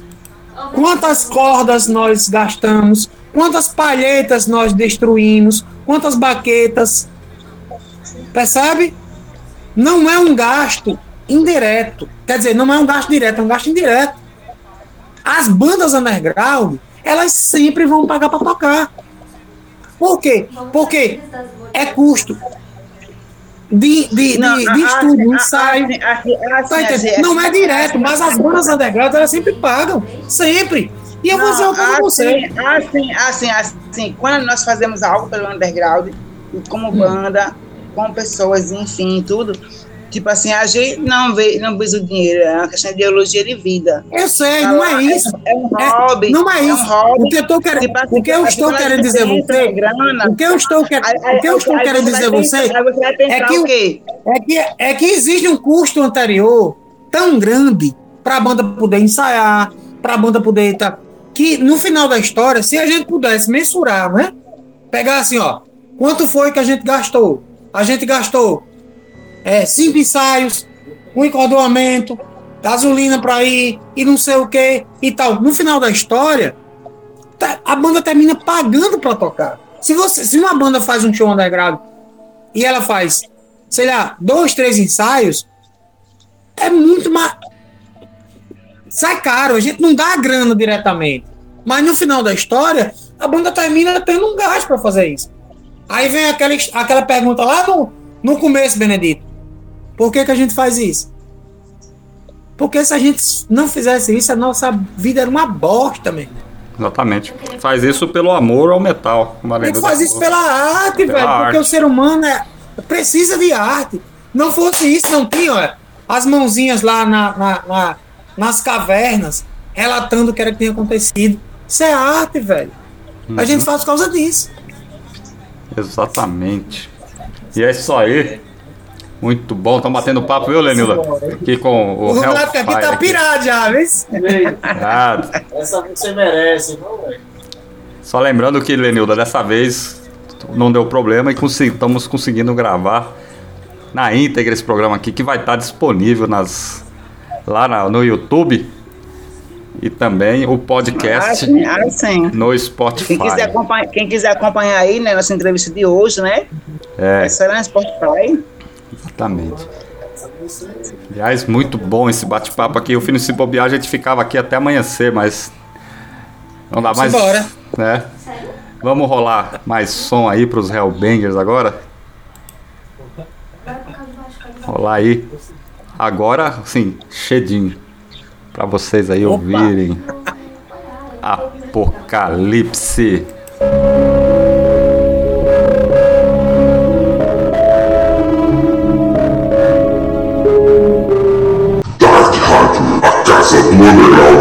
Internet.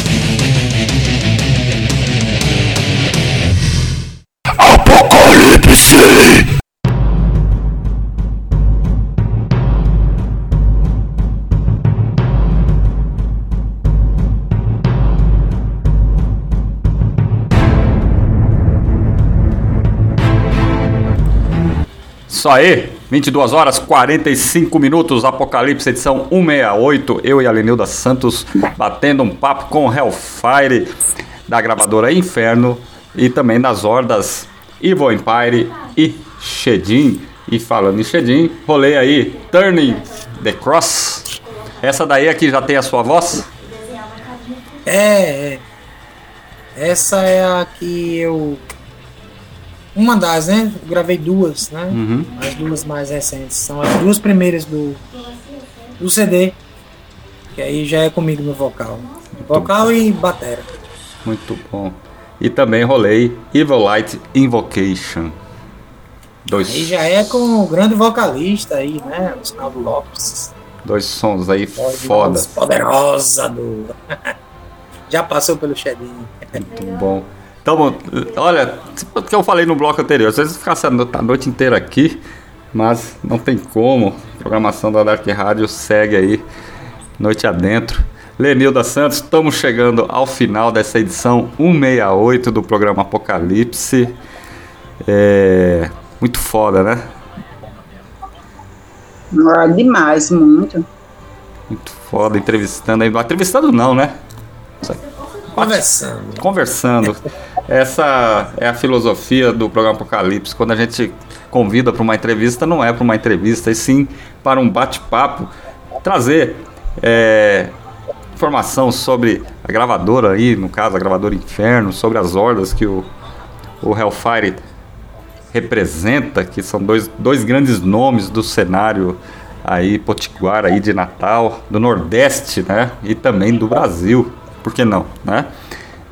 E trazendo assim música da melhor qualidade, porque às vezes é, as pessoas é, esquecem que vivem num país aonde é referência no underground, no metal, principalmente no black metal, pro mundo inteiro. E aí só existem dois cenários que chegam um pouco perto disso, que é o grego e o francês. Cara, velho. Cena grega maravilhosa. Exatamente. Então, Pra você ter uma ideia, é, Benedito, eu era fã, cara. Eu imitava, sabe? Assim, no início. É, eu pensava que aquela porra era um cara, mas não. Era uma bateria eletrônica, né, velho? é, Eu adoro Valatron, velho. Aquele ali é Ismaj- Is- Ismajestete de Swamp. Cara, velho. Eu era fã do Wolfen, meu irmão. Eu queria clássico, tocar né? igual o Wolfen.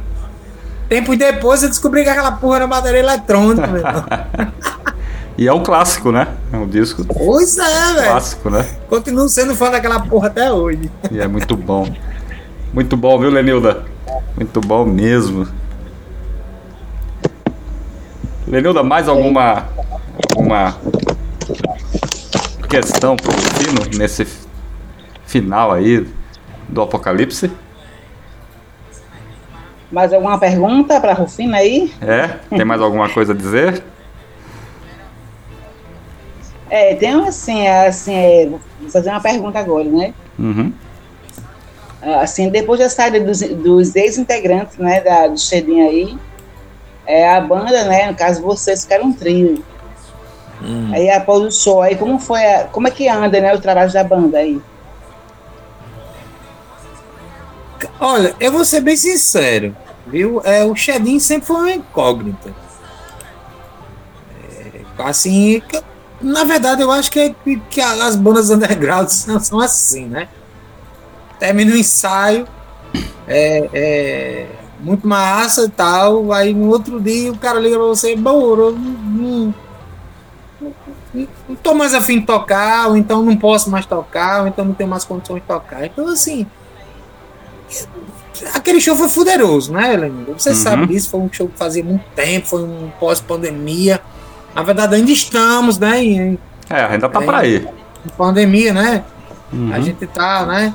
Mas assim, é, aquela fase trancada, né? Então aquele show foi foda, foi um grito. Foi um grito pra banda, foi um grito pra produção, foi um grito pra, pra, para o público, né? Foi foda. Aquele, aquele show foi foda. Do ponto de vista do Xadinho, aquele show foi foda. Mas aí passou, velho. Aí quando passa, aí você para um pouco e fala, porra, e agora? E é isso, sabe assim? O Xadinho sempre foi isso. O Xadinho nunca foi um- uma, uma banda muito estática. Diferente do Even Empire, né? Que né, tem todo um, um- um- uma programação e tal, mas o Xadinho nu- nunca foi isso, velho. Tanto é que a gente nunca teve uma formação igual de um lançamento para o outro. De um, de um- acho que a gente nunca fez, velho. Um show com a mesma formação. Nunca fez. Xadinho é uma banda meio tumultuada, sabe, velho? Um negócio meio perturbado. Talvez por isso tenha dado tão certo durante tanto tempo. E assim, Lenildo, se você me pergunta o, o- que é que vai ser, como é que vai ser, eu não sei, velho. Eu não sei. O Xadinho é um. São, sei lá, 30 interrogações, assim, na, na, na, na, na- na- nossa cabeça, na minha cabeça, na cabeça de todo mundo. Eu só acho que, que a galera volta, sabe? E, e eu espero, né? Sempre, sempre espero, sempre espero a volta. É como assim, que a gente tivesse uma, uma comunidade que a galera vai, faz as suas coisas e depois volta. Eu enxergo o Xadinho dessa maneira. E assim, de boa. De boa, sabe por quê? Porque eu, eu, eu respeito demais, velho, o momento de cada um. Sabe? Eu respeito demais o momento de cada um. Eu acho, eu acho, eu acho, eu acho. E achar nesse momento é acreditar. Que, que como as pessoas né, são, são. Como é que eu posso dizer? Como as pessoas são. É, têm uma vida transitória, né? Uhum. E, e, e, e, a gente tem uma convivência, pelo menos eu e, e Naldo, né? A gente tem essa convivência transitória de, de, de cada um fazer é, uma loucura a, a cada dia. É, eu espero e acredito que a gente vai fazer sempre o que a gente fez. Uhum. O que é? Vai e depois volta. Então, assim, o Shedinho é isso. Por isso que a gente demora quatro anos para fazer uma, duas músicas, por isso que demora seis anos para lançar um novo material. Por isso que o Shedinho demorou tanto para lançar um CD. Por quê? Uhum. Porque nós somos assim. Nós não, Muito não, bom. não dependemos, não temos contrato com ninguém, não, não, não queremos que ninguém fique dizendo o que, é que a gente vai fazer. É isso. No dia que a gente achar que deve lançar um novo material, a gente lança. No dia que a gente achar que, que não deve fazer porra nenhuma, também não faz. Xedinho é isso. Xedinho é liberdade. Eu acredito nisso, na liberdade. Cada um faz aquilo que acha que, que deve fazer e, e, e ponto final. Muito bom. Aí a LC Hunter tá. Melhor show de Natal foi o do Xedin. Todos cantando as músicas, aí a Raíssa vai responder, concordo, aquela apresentação foi pau demais, foi foda demais. Aquela foi foda, velho. E, foi e a LC fala que se arrepiou todo lá da portaria. Bom, é isso aí, Hellbangers. Não temos tempo para mais nada. É... Hellfire, o espaço. O cara que quer comprar o material aí com você na gravadora Inferno, quer trocar, quer. sei lá. Quer entrar em contato com você, quer bater um papo com você, como é que faz, cara? Tá aberto o espaço também para suas considerações finais aí. Ok, ok, ok. Amigos, camaradas, companheiros, aliados. Seguinte, gravador Inferno tá aberto a tudo, velho. É, se vocês quiserem trocar material, a gente troca. Se vocês quiserem comprar, a gente vende. Se vocês quiserem mandar material pra gente avaliar, a gente avalia. Não garanto nada, porque a gente já assumiu compromissos no passado com algumas bandas e infelizmente não deu certo. É, o que é que eu posso dizer para vocês enquanto é, gravadora? Estamos abertos a todo tipo de relação. Façam as propostas e a gente vai com certeza dar uma resposta a vocês. Do ponto de vista das bandas, né? Shedin e Vampire. Nada, não podemos prometer nada, porque eu não sei nem se vai cair a porra do meteoro na minha cabeça amanhã. Então não sei, não sei se eu vou sair aqui ah, e vou sofrer um assalto e alguém vai chegar. Não, não esperem nada de Shedin, de Vampire, nada. Mas quando a gente lançar, se é que a gente vai lançar mais alguma coisa, só esperem pelo pior. Pior do ponto de vista do Underground. Espero que a cena seja sustentável. Torço por isso. Acredito nisso, que a gente tenha condição de fazer isso. É, torço para que iniciativas como o Coletivo Garotas de Metal consigam promover coisas nas suas respectivas cidades. É, espero muito né, que o Apocalipse e a Dark Radio, que eu acompanho há muito tempo, né, continue ainda aí é, perseverando durante muitos anos. Né. Espero que, que o pessoal que curta né, é, o metal extremo né, é, tome uma certa consciência e consiga compreender que nada é de graça né, e que apoie a cena. E co- como o próprio Benedito já disse lá no início, parem de futricar, meu amigo. Vamos tomar conta da vida de vocês. A vida de vocês já é um problema muito grande para vocês se preparar com a vida dele. Beleza? É isso aí. Muito. Grande abraço e até a próxima. Muito bom. Lenilda Santos, suas considerações finais aí dessa edição 168 histórica do programa Apocalipse. Ah, você quero agradecer a todos que estavam aí no chat até agora, né, com a gente, aí o, o Júnior, o Carlos, o Luciano, enfim, toda a Raíssa Brilhante, que estava acompanhando, né, a gente aqui. Mais um apocalipse, né? Mais uma, mais uma missão cumprida. Mais uma mensagem, grande honra, né, aqui com Grande você honra. sempre. Com Pra mim certeza. sempre tá muito assim, pra mim é um prazer estar no Apocalipse hoje. Demais, demais, porque traz grandes ordens aí, né, do nosso cenário. Uhum. é, caras foda, né, que participa aqui do programa.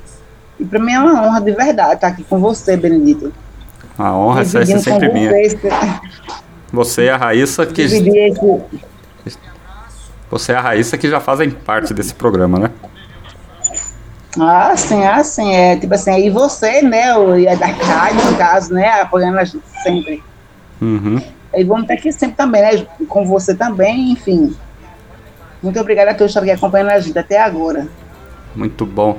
E muito obrigado também ao André, ao Carlos, ao Lunático e hoje o Eugênio que passaram também lá pelo chat lá.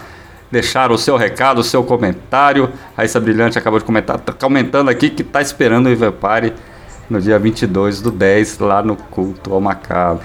Então, galera, aí Ah, sim, assim, bom lembrar do Eugênio. É, Desculpa aí, viu, Eugênio, falar em você, mas Eugênio falou churrasco aqui pro cara do, do, do Impúrio e do. Mas ainda pode estar comigo aqui em casa. muito bom. Churrasco é sempre bom, né? bom, É assim. É isso aí, Hellbangers. Estamos chegando ao final. Muito obrigado a todos. Muito obrigado, Hellfire, pela presença, pelo bate-papo aqui nessa noite de sábado. É, 22 horas, 3 horas de programa. Batemos recorde de novo. E não deixem de ouvir as reprises. Vai estar disponível o podcast no Spotify. Apocalipse Press da Arte Rádio Brasil e no canal oficial do YouTube do, apoca- do programa Apocalipse para eternidade, ou pelo menos enquanto o mundo ainda existir, até que o Putin não resolva explodi-lo. Né? Então, é, boa noite a todos e até o próximo programa Apocalipse.